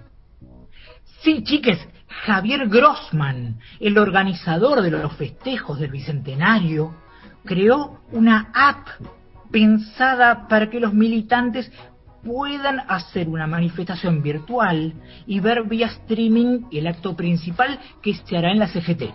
El que quiera va a poder usar un avatar e interactuar con otros participantes y ver a la distancia el encuentro del presidente Alberto Fernández con unos 25 dirigentes sindicales.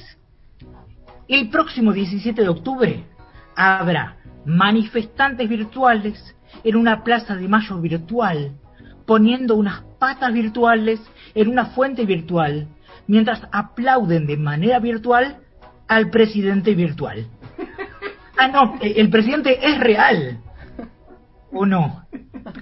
En el siglo XXI es cada vez más difícil diferenciar lo virtual de lo real y la ficción de la no ficción, chiques. Y además, los límites de los géneros literarios también son confusos en el nuevo milenio. Hagamos un ejercicio. Piensen en una historia en la que se cuente que en el reparto de los ingresos entre patrones y trabajadores queda la mitad para cada uno. ¿A qué género literario pertenecería ese 50-50? Sí, chiques, es una preguntita difícil, porque no les di un dato clave, que es el año en el que se sitúa el relato. Si la historia transcurriera en la década del 50, ese 50-50 entre empresarios y trabajadores podría formar parte de una novela histórica. ¿Y si el planteo de 50-50 pasara en Argentina en 2020? Sí, muy bien. Sería una historia del género fantástico. Porque la suma de pobres e indigentes actualmente supera el 50% de la población y el desempleo subió 2,5 puntos porcentuales y se ubicó en 13,1% al término del segundo trimestre. Una preguntita más. Si ese 50-50 entre empresarios y trabajadores sucediera en una historia situada en un futuro cercano, en un país que baja las retenciones al campo, la minería y la actividad financiera en medio de una pandemia que genera una caída histórica del PBI. ¿A qué género pertenecería? Muy bien, hoy están atentos. Sería una historia de ciencia ficción. Con la matemática real no hay reparto de la riqueza más equitativo si los que más tienen pagan menos. Pero en la ciencia ficción no todo está regido por los criterios del realismo. Ya ven cómo el conocimiento acerca de los géneros literarios es muy útil para entender el funcionamiento de la economía, chiques. Pero no quiero dedicar toda la clase a los géneros literarios porque hay otros conteni- ten- contenidos, quise decir y digo, muy importantes para que ustedes los adquieran y dejen de votar mal a los malos que son los bárbaros populistas, para empezar a votar bien a los buenos, que son los defensores de las instituciones republicanas que respetan la propiedad privada. Por eso de literatura vamos a pasar a física. ¿Saben qué es un voltio? No sé ni para qué pregunto si ya sé de antemano que en sus pobres cerebritos desérticos de millennials solo hay espacio para recordar las letras frívolas de Duki y Nicky Nicole. Un volt o voltio, chiques, es la unidad derivada del sistema internacional para el potencial eléctrico, la fuerza electromotriz y la tensión eléctrica. Recibe su nombre en honor a Alessandro Volta, quien en 1800 inventó la pila voltaica, la primera batería química. El voltio se define como la diferencia de potencial a lo largo de un conductor cuando una corriente de un amperio consume un vatio de potencia. Ahora vamos con un problemita para poner en práctica lo que acaban de aprender acerca de los voltios. Presten atención. Si la pistola Taser o Taser, como más les guste, genera en vacío 50.000 voltios, pero en contacto con la persona cae a 400 voltios con una corriente de 2,1 miliamperios. ¿Cuántas pistolas Taser habría que comprar para satisfacer a los partidarios de la doctrina Chocobar que reclaman balazos y electrocuciones ante cada delito? Y una preguntita más antes de terminar esta clase. Si un defensor de la vida en democracia y el orden republicano cree que la única manera de que el país progrese es electrocutar a todos los pobres que codician los bienes que él ganó esforzándose, sin que nadie le regale nada y haciendo mérito. ¿Cuántas pistolas Taser tendría que comprar el Estado para que no quede ningún pobre sin recibir al menos una descarga eléctrica? Dato importante. Tras el efecto de la cuarentena, producto del coronavirus, la pobreza llegó al 40,9% en el primer semestre del año, lo que implica que unas 18,5 millones de personas en todo el país no logran cumplir con sus necesidades básicas. Y según informó el Instituto Nacional de Estadísticas y Censos, el INDEC, la indigencia trepó al 10,5%, lo que quiere decir que en junio de este año había 4,8 millones de personas que padecían hambre. ¿Escucharon bien? 4,8 millones de personas que padecían hambre en Argentina en junio. Chiques, imagínense la cantidad de energía que hace falta para cargar todas las tasas necesarias para electrocutar a toda esa gente. El señor presidente debe garantizar las condiciones adecuadas para que las empresas de energía eléctrica hagan las inversiones necesarias para que sea posible cargar las Taser y solucionar el flagelo del hambre en Argentina. Pero para eso debemos convertirnos en un país previsible, con reglas claras y seguridad jurídica, y dejar de ser una infectadura populista destinada al fracaso que nos hace quedar mal ante el mundo que nos mira. Me despido, chiques, recordándoles que la cuarentena, eh, perdón, el aislamiento, perdón, las medidas de cuidado no van a terminar nunca, nunca, nunca como nunca, nunca, nunca se va a aprobar la legalización voluntaria de la interrupción del embarazo en Argentina. La interrupción voluntaria del embarazo, si quieren que lo diga más claro. A no ser que se reforme la Constitución Nacional para que los mensajes cargados de buenas intenciones de los presidentes adquieran carácter de ley apenas sean publicados en Twitter. Pero por el momento, con la constitución actual, esos mensajes son apenas buenas intenciones y no leyes. Pero dejen gobernar, chiques. Imagínense abortar clandestinamente con Macri como presidente. Volvimos mujeres. Mujeres que abortan clandestinamente. Es con todos, incluso con los huevos o cigotos que son humanos desde el momento mismo de su concepción. ¡Hasta la semana que viene!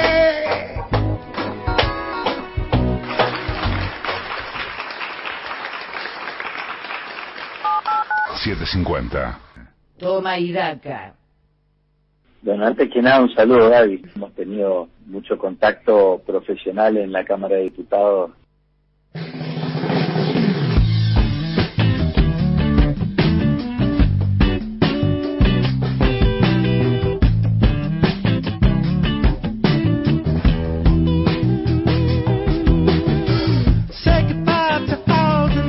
contenta, ¿no, Gaby Pepe? Que ya tenés eh, una cortina nueva, ahora a cargo del ministro Basterra, y seguimos acumulando saludos eh, destacados de las figuras de la política y la economía en la Argentina, como preludio, por supuesto, de la columna de política justamente de Gabriela Pepe. Adelante, mi querida amiga, el aire es tuyo. Muchas gracias. Bueno, eh, decíamos anoche en una situación que es bastante curiosa, ¿no? Porque la verdad, si vos me hubieras dicho de todas las veces que fui a cubrir reuniones del PJ, del Consejo del PJ, del Congreso del PJ, que iban a estar un viernes a la noche conectados vía Zoom, todos, no sé, Gildo y Fran, eh, los dos hermanos Rodríguez A, este, de Santiago Cafiero, Juan Mansur, Gioja, bueno, la verdad que bastante curioso, pero bueno, es lo que, es lo que obviamente nos trae la pandemia que se resolvió ayer en la reunión de la plana mayor del PJ. Digo plana mayor porque no es solamente Consejo Nacional, sino también, eh, bueno, gobernadores, intendentes que no forman parte de los órganos eh, formales del partido, pero que lógicamente tienen mucho peso, eh, y también esa mesa de acción política. Bueno, le van a ofrecer el 17 de octubre en esta movilización virtual que va a haber, que eh, también es muy curioso, ¿no? Para el peronismo. Eh, como lo, lo estaba contando recién este, Julián Ellensweig, que, que me, me spoileó la, la columna, digo yo, este, eh, va a ser, va a ser este, esta movilización, va a haber un acto central en la CGT, eh, impulsado por la CGT. Bueno, ahí Mariano, vos tenés bien clara cómo, cómo fue la, la iniciativa y cómo, cómo va a ser el acto. El acto en el, en el Salón Felipe Vallese, de la CGT, sí. de la calle, del edificio de la calle Azopardo. Pocas personas ahí. En un principio, ¿no? Se había, se había, alguien hizo como la propuesta de movilizar realmente. Después eso quedó descartado. El gobierno no quiere dar la señal de que se puede salir a la calle porque justamente va en contra de todo lo que viene este de todo lo que viene señalando y todo lo que viene recomendando sobre la pandemia y después va a haber eh, va a haber actos en cada una de las provincias van a estar los gobernadores en las provincias y va a haber esta movilización virtual para la militancia no esto va a ser eh, una es una cosa totalmente novedosa, es una plataforma virtual que la ofrece este Javier eh, Grossman en la que va a estar conectada cada persona que quiera eh, mostrar en qué lugar está apoyando este acto. Pero bueno, ahí lo político es que el peronismo decidió ofrecerle la presidencia del partido al presidente Alberto Fernández. En realidad esto ya viene desde que eh, asumió el presidente Alberto Fernández, desde que desembarcó en la Casa Rosada, el primero en plantear este tema y que tenía que ser el presidente de la nación, además presidente del partido, fue el tucumano Juan Mansur, el gobernador Juan Mansur. También lo propuso, y lo propuso en toma y daca, ¿eh? lo dijo en toma y daca el ministro de Defensa, Agustín Rossi, Sí, sí. dijo que el presidente de la nación tenía que ser el presidente del partido. Bueno, Alberto Fernández le sacó volando a todos. En ese momento dijo que no, que él se quería abocar más a la, a la institucionalización del frente de todos, ¿no? Que el frente es más que el PJ, que tenía que ser una coalición eh, modelo del Frente Amplio de Uruguay, bueno. Pasó el tiempo, se reunió el Congreso del PJ, estaban ahí viendo si seguían la presidencia José Luis Gioja, también se quería subir este Capitanich, hubo un congreso en Ferro que fue eh, en marzo, eh, el último congreso, ni bien empezaba la pandemia, que estaba que si se hacía o no se hacía, bueno, y habían puesto una fecha de elecciones que después se empezó a correr, y mientras se empezó a correr la fecha de elecciones por la pandemia, eh, que, que estaba primero para el 3 de mayo, que después estaba para octubre, y que ahora finalmente quedó fijada para el 20 de diciembre. Mientras se empieza a correr la fecha de elecciones, internamente empieza a haber un movimiento nuevamente para decir, bueno, no, el presidente del partido tiene que ser el presidente de la nación. Esto no sucede desde los tiempos de Carlos Menem. Carlos Menem, presidente eh, de la nación, fue también presidente del PJ. No fueron presidentes del partido ni eh, Cristina Fernández de Kirchner mientras era presidenta, ni nunca en realidad, no fue presidente del partido, y Néstor Kirchner solo fue presidente cuando dejó la presidencia de la nación y con Cristina presidenta. De hecho, a tal punto, digamos, a Cristina no le interesó demasiado el partido que, no sé si ustedes recuerdan que cuando ella fue al, a la sede del PJ el año pasado, en mayo del año pasado, este, fue como a darle este, un cierre a esa idea de la unidad que se estaba gestando desde el partido. Cristina volvió a pisar el PJ después de 16 años. Sí. O sea, 16 años no había entrado a la sede del PJ. Es, es impresionante Em, la, la relación, Gaby, entre eh, Cristina Kirchner, iba a decir el kirchnerismo, iba a decir Néstor y Cristina, no, pero me parece que lo llamativo acá es la relación de Cristina Fernández de Kirchner puntualmente eh, con las instituciones más tradicionales del peronismo. Em, porque ahí podemos situar al PJ por un lado y también podemos hablar de la CGT, a la que va a acudir el presidente eh, por segunda vez desde que arrancó el mandato, si no me equivoco, eh, y Sí. sin embargo Cristina pisó una sola vez en 2008 junto con Néstor Kirchner. Ujú, así es. Este, y entonces, bueno, estaba esta, esta idea de el peronismo de decir, bueno, pero ahora el presidente tiene que, tiene que volver a ser el presidente del partido. Entonces yo ayer decía, bueno, ¿y para qué sirve? ¿Qué, qué, digamos, qué le aporta? ¿Qué, qué, ¿Qué significa que el presidente sea también el presidente del PJ? Obviamente, los que están más ligados institucionalmente al partido lo que dicen es porque el PJ es la columna vertebral del Frente de Todos, eh, y por otro lado está la necesidad del partido y de muchos dirigentes del partido y de gobernadores y también de algunos dirigentes gremiales de empoderar al presidente, ¿no? Pero esto tiene que ver con una idea de que el presidente tiene una forma de conducción que al peronismo le resulta extraña, ¿no? Porque el peronismo está acostumbrado a una conducción mucho más vertical, ¿sí? Y el presidente Alberto Fernández no tiene esa manera de conducir. Es mucho más horizontal, ¿no? Incluso, digo, yo he hablado con algunos ministros que, que me dicen, no entiendo, no entiendo cómo es, ¿no? Que vienen como más del, del palo más tradicional de peronismo y bueno, como que los desconcierta de alguna manera, ¿no? Esto que tiene el presidente que es mucho más abierto y mucho más horizontal en la manera de tomar decisiones.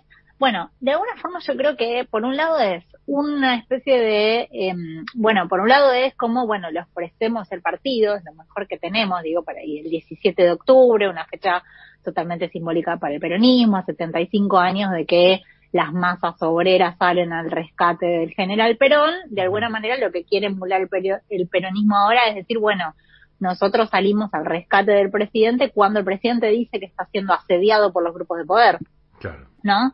Es un poco como le quieren dar de alguna manera esa épica, si se quiere. Este, por un lado es eso y por otro lado también es pedirle, eh, bueno, como una conducción un poco más, eh, más férrea, ¿no?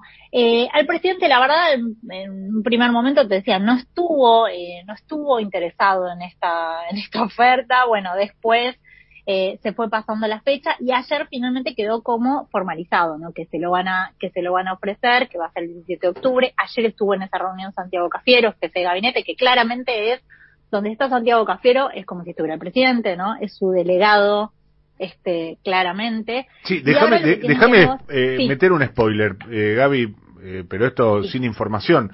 Si se lo van a ofrecer es porque sabe, porque saben que lo va a aceptar, porque si no no va a estar ahí el jefe de gabinete. Ah, no, No. porque a ver si todavía estabas adelantando que se lo van a ofrecer, el tipo va a decir, no sabes qué, no, no quiero.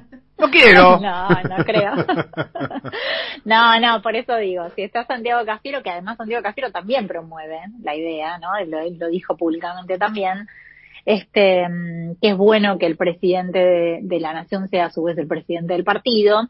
Eh, eh, bueno, digo, eh, estaba ahí eh, Santiago Cafiero y avalando esa, esa idea, ¿no? Entonces, bueno, eso es lo que va a pasar. Lo que pasa es que ahora también tienen que negociar cómo va a ser el armado de la lista, porque ahí vienen otras, em, otras pujas internas y es, por ejemplo, bueno, lógicamente va- tiene que haber un representante de los gobernadores, tiene que haber un representante de la juventud, tiene que haber una representante de las mujeres del partido, los intendentes.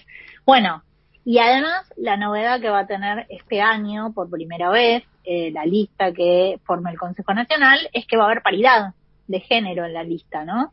Eh, así que esa va a ser eh, claramente la, la novedad para, bueno, lo vamos a ver el 17 de octubre, va a ser una suerte de entronización de- del presidente Alberto Fernández, yo ya creo que a esta altura no puede decir que no, ¿no? Este, Sería, sería un poquito está- incómodo, ¿no? No creo que vos decís que va a la secretaria y dice, no, no quiero. Ah, por eso te digo, ya está, ya está, ya está arreglado. Ya está arreglado, exactamente, sí, ya está arreglado. Pero bueno, eh, es un poco la, el movimiento que, que hubo ayer y tiene que ver con una necesidad también del peronismo de rodear al presidente, de darle fortaleza al gobierno en este momento en que claramente, bueno, es un año muy complejo, es un año con crisis económica, es un año con pandemia, una cosa totalmente inesperada para, para todos. Y es un año en el que también la coalición de gobierno se acomoda, se, se, se estuvo, se está acomodando todavía, ¿no? Creo que se ha logrado una cierta estabilidad en los últimos meses, quiero decir, en estas pujas internas que se hacían públicas, eh, que, que ve- o que veíamos todos por pasar, ¿no? Por, por las notas, este, eh, bueno, que, que se logró esa cierta estabilidad con esa mesa política de la que forman el presidente, Santiago Cafiero, Guado de Pedro, Máximo Kirchner, Sergio Massa, ahí está como la mesa de decisiones de, del Frente de Todos. Eh, pero bueno, eh, también creo que es una necesidad del peronismo de rodear al presidente y de hacer una demostración de fuerza eh, y de apoyo también eh, cuando, como venimos contando eh, todos estos, estos meses, bueno, todos los fines de semana, este creo que no, pero vemos una movilización de la oposición por distintos motivos en la calle.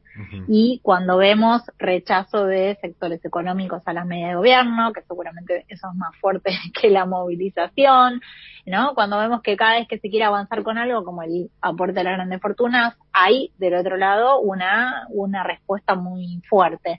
Así que es, es simbólico, porque la verdad es que en la práctica no es que sirve para algo, ¿no? Es más bien simbólico, me parece, pero eh, es claramente el mensaje que, que, bueno, que quiere dar al peronismo de respaldo fuerte al liderazgo del presidente.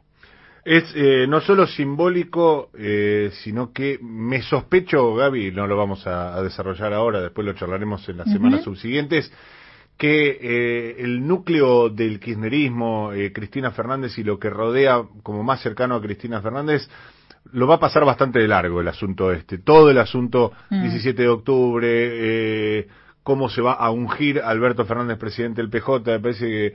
¿Viste cuando Mm. se dice vulgarmente la frase, esta parte me la voy a pasar enterita? Bueno, me parece que el kirchnerismo eh, se lo va a pasar enterito esto. Bueno, ayer estuvo, por ejemplo, Guado de Pedro estuvo, y él siempre tiene una pata dentro del, del PJ, ¿eh? Digo, cuando fue el, el, el acto de, del Congreso Nacional en, en Ferro, este, fueron los enviados de la Casa Rosada, claramente, digo, como para mantener el equilibrio interno, fueron Santiago Cafiero y Guado de Pedro. Se puede decir que Guado de Pedro es el, es el ministro más cristinista dentro del gabinete de- del presidente Fernández. Absolutamente, se pone entretenido el, el clima previo al 17 de octubre, muchos temas para ir tratando eh, en este programa, en el que viene y en el próximo, que dentro de dos programas vamos a estar haciendo Toma y Daca en pleno 17 de octubre, así que yo te diría que estén muy atentos la semana que viene y la otra con este programa. Gracias Gaby, enseguida retomamos el contacto. Hasta luego. Ay, Carlita Borre, la sonza le dicen a Carlita Borre musicalizando.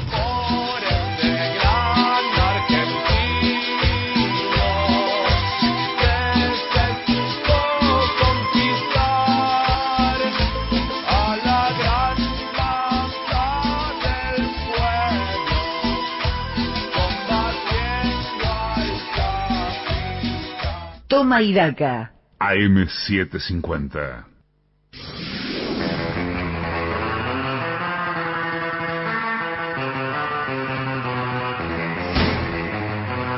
Y ahora es tiempo de escuchar a los protagonistas. En la señal, en AM750, en Toma y Daca, es momento de entrevista. Entrevista.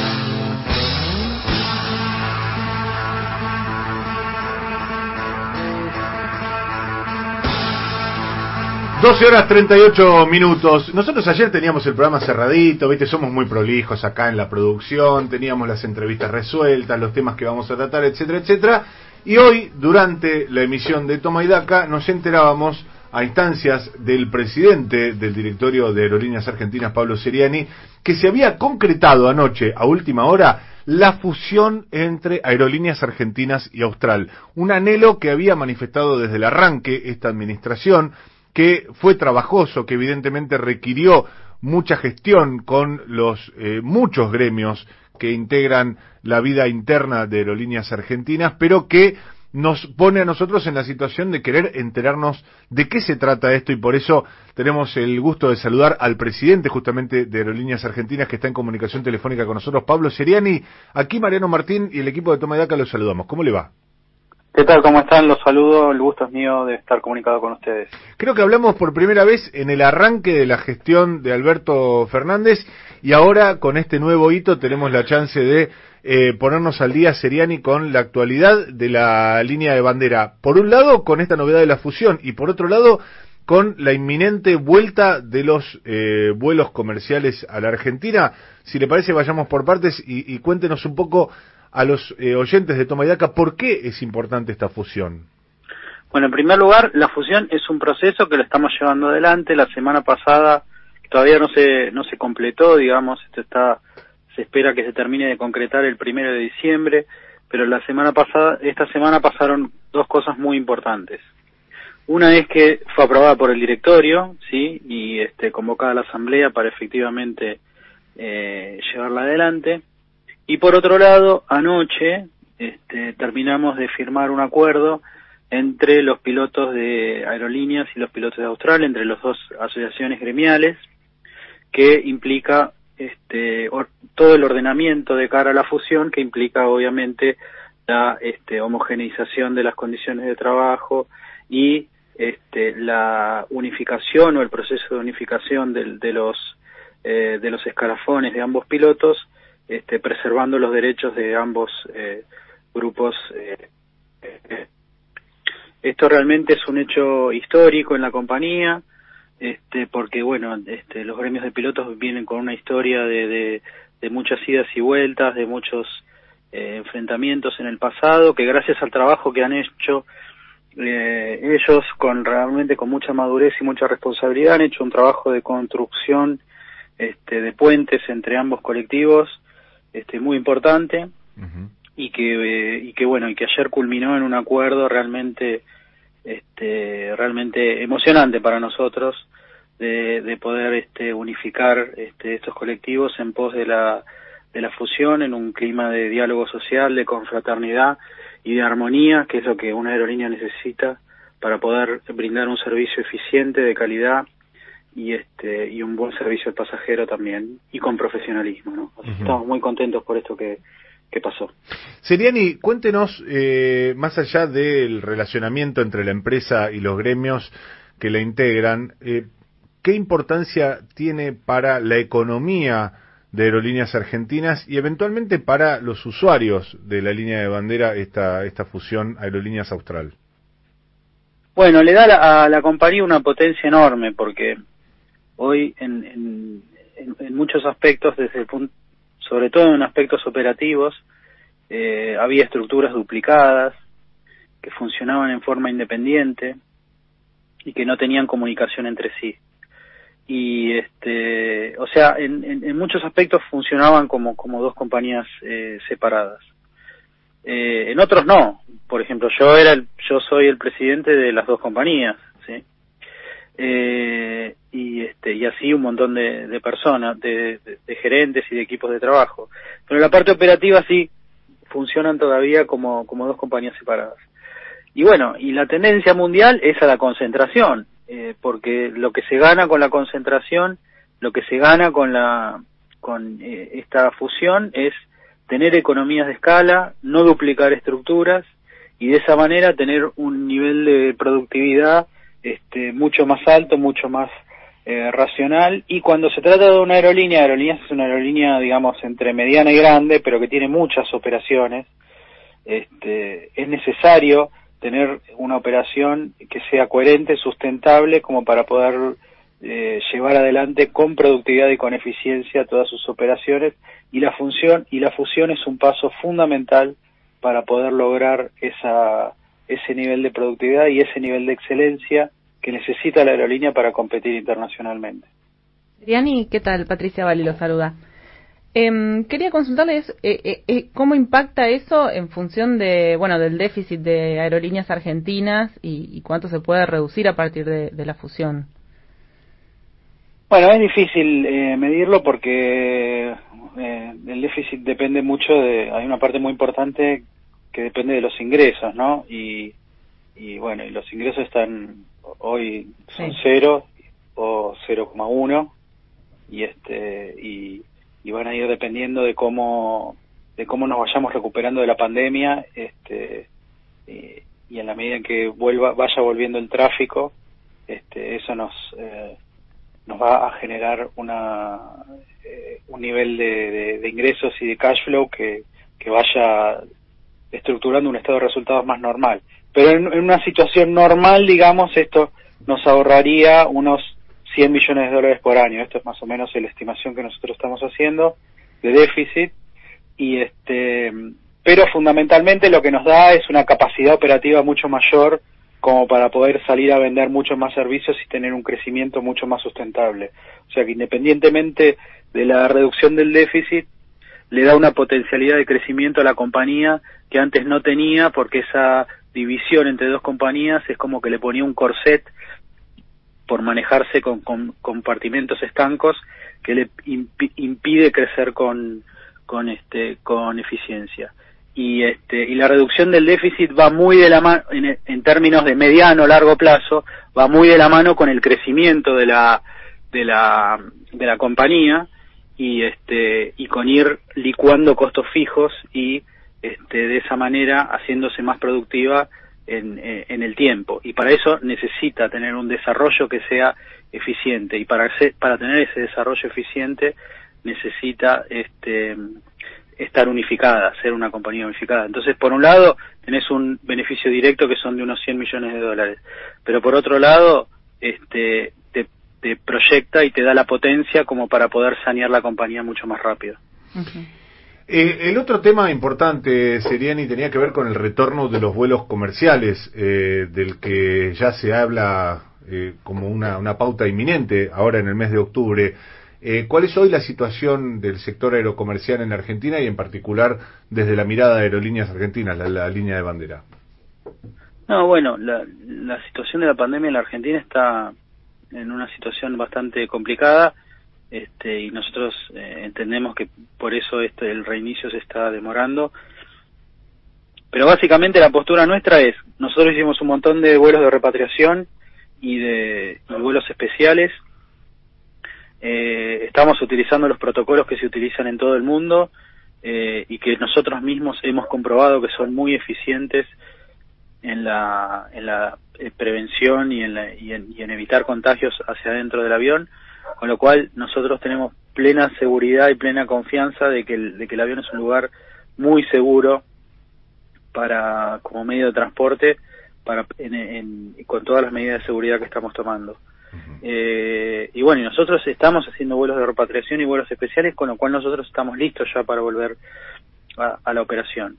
Y un poco la postura nuestra es que eh, que pueden convivir perfectamente los vuelos con las políticas de aislamiento eh, y de y de prevención que se están tomando en distintas medidas y con distintos eh, con distintos niveles de intensidad o fases de, de implementación en los distintos lugares de la, de- del país. Y este y que en ese contexto los vuelos eh, podríamos tener una red de vuelos regulares que permitan el, el, el tráfico de, de personas que también son médicos, a veces este, órganos, este, gente que necesita trasladarse por cuestiones de trabajo y demás que van a permitir este, tener un desarrollo eh, más, eh, más más normal, digamos, de, de las actividades.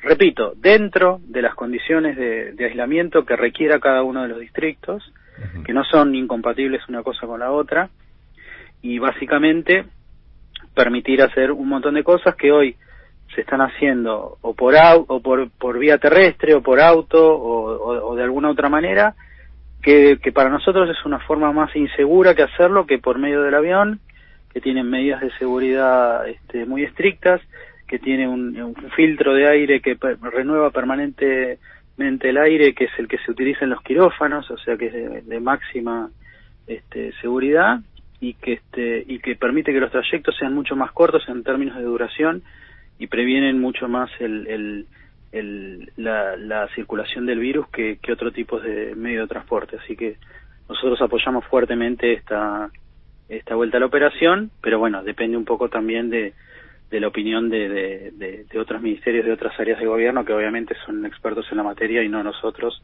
que solamente nos podemos hablar de lo que es el tema del transporte ¿no? Nos llevamos ese título entonces. Eh, Seriani, Aerolíneas Argentinas está en condiciones de volver a la operación eh, ahora a mediados de octubre como se había planteado. Eh, Pato Vali tiene una última pregunta. Sí, eh, quería consultarlo por la salida de la TAM, de la, a- la TAM Argentina, de la operación argentina, porque muchas eh, eh, se marcó, digamos, eh, desde muchos sectores que el dominio el- o la posición dominante de aerolíneas era una de las eh, responsables de, de esta decisión. Este, ¿cómo, ¿Cómo ves esa salida al mercado y, la, y cómo queda la competencia ahora? No, no, nosotros, eh, Aerolíneas tiene menos porción de mercado que cuando nosotros llegamos tenía menos porción de mercado que la que tenía en el 2015. O sea que este, el predominio de Aerolíneas, si bien tiene predominio, es no es no ha cambiado, no es no es algo que haya cambiado. Es más, había empeorado con el con el gobierno anterior. Este, con lo cual eso no creo que la razón. Claramente la razón de la salida de la TAM, de la TAM son dos. Una o tres podríamos decir. Son muchas seguramente, pero digamos, hay, hay tres cuestiones fundamentales. Una que cambió la política de la TAM, cambiaron los dueños, cambió el paquete accionario, la forma de gerenciamiento de, de la compañía cambió y se tomaron decisiones en otro sentido que el que se venían tomando. Después, por otro lado, este, eh, los años del matrismo fueron funestos para la industria aerocomercial y eso le pegó de lleno a la TAM también y venían sufriendo pérdidas este, muy importantes en los últimos años. Y lo que lo terminó de rematar fue la pandemia.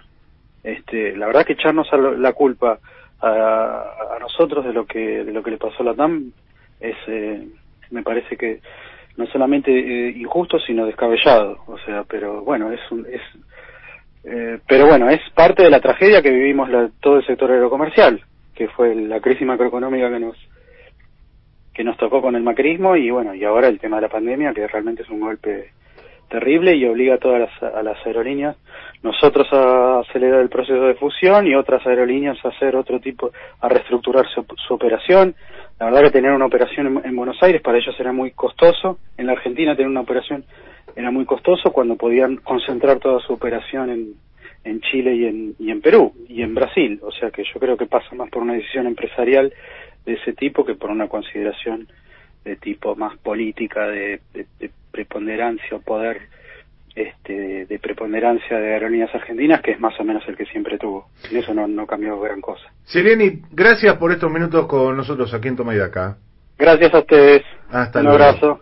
Un gusto para nosotros porque eh, es la forma de hacer el anuncio oficial, lo ha hecho a través de su cuenta en la red social Twitter y también eh, en el primer programa que lo hace aquí en Toma y Daca por la M750, Pablo Seriani pasó presidente del directorio de Aerolíneas Argentinas y Austral a partir de ahora en un sendero de fusión. Llegan las noticias en la voz de Ricardo Álvarez a la M750. Una señal. Toma y Daca. De 10 a 13 en AM750.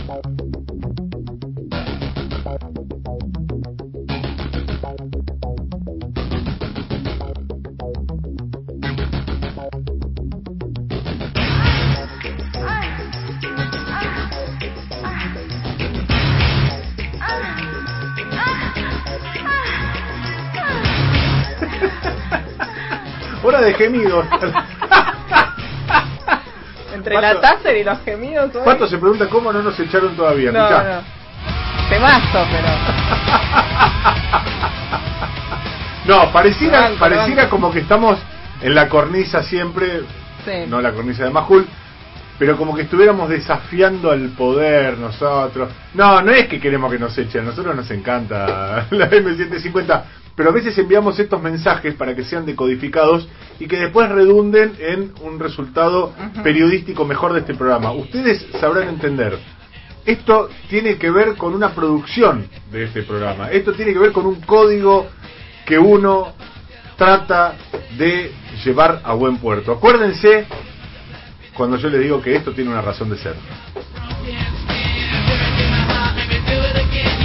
Claro, porque esto se llama White Zombie. Vos me.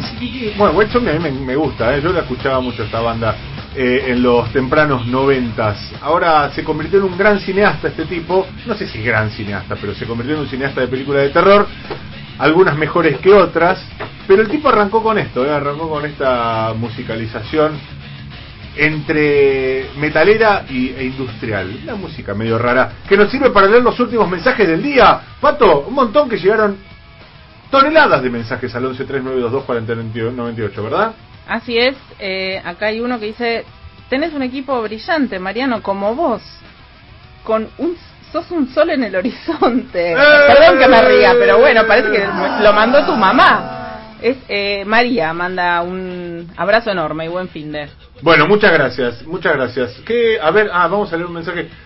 Ah, mira, acá hay uno que está muy enojado. ¿Qué- eh, arranca con qué forrada toma y daca el pelotudo del conductor, Martín, creo que le da espacio a la derecha. ¿Con qué necesidad? Si querés ver qué piensa la derecha, tenés varios espacios y además hace intervenciones pelotudas. Hay tanta gente interesante para poner. Claro, yo les leo los mensajes que son críticos. Tratemos de no ser agresivos con la terminología. Igual le mandamos un abrazo al oyente que está un poco enojado con este programa. Pato. Hola, buen día Mariano y chicas, ¿qué entrevista con este Macri? La única diferencia con el otro Macri es que este usa punto y coma. Bueno, eh, dice Patri desde Seiza. Eh, hola chicos, soy Marina de Lanús, me quedé dormida y escucho a don Jorge Macri olvidando que a Alberto le rodearon olivos.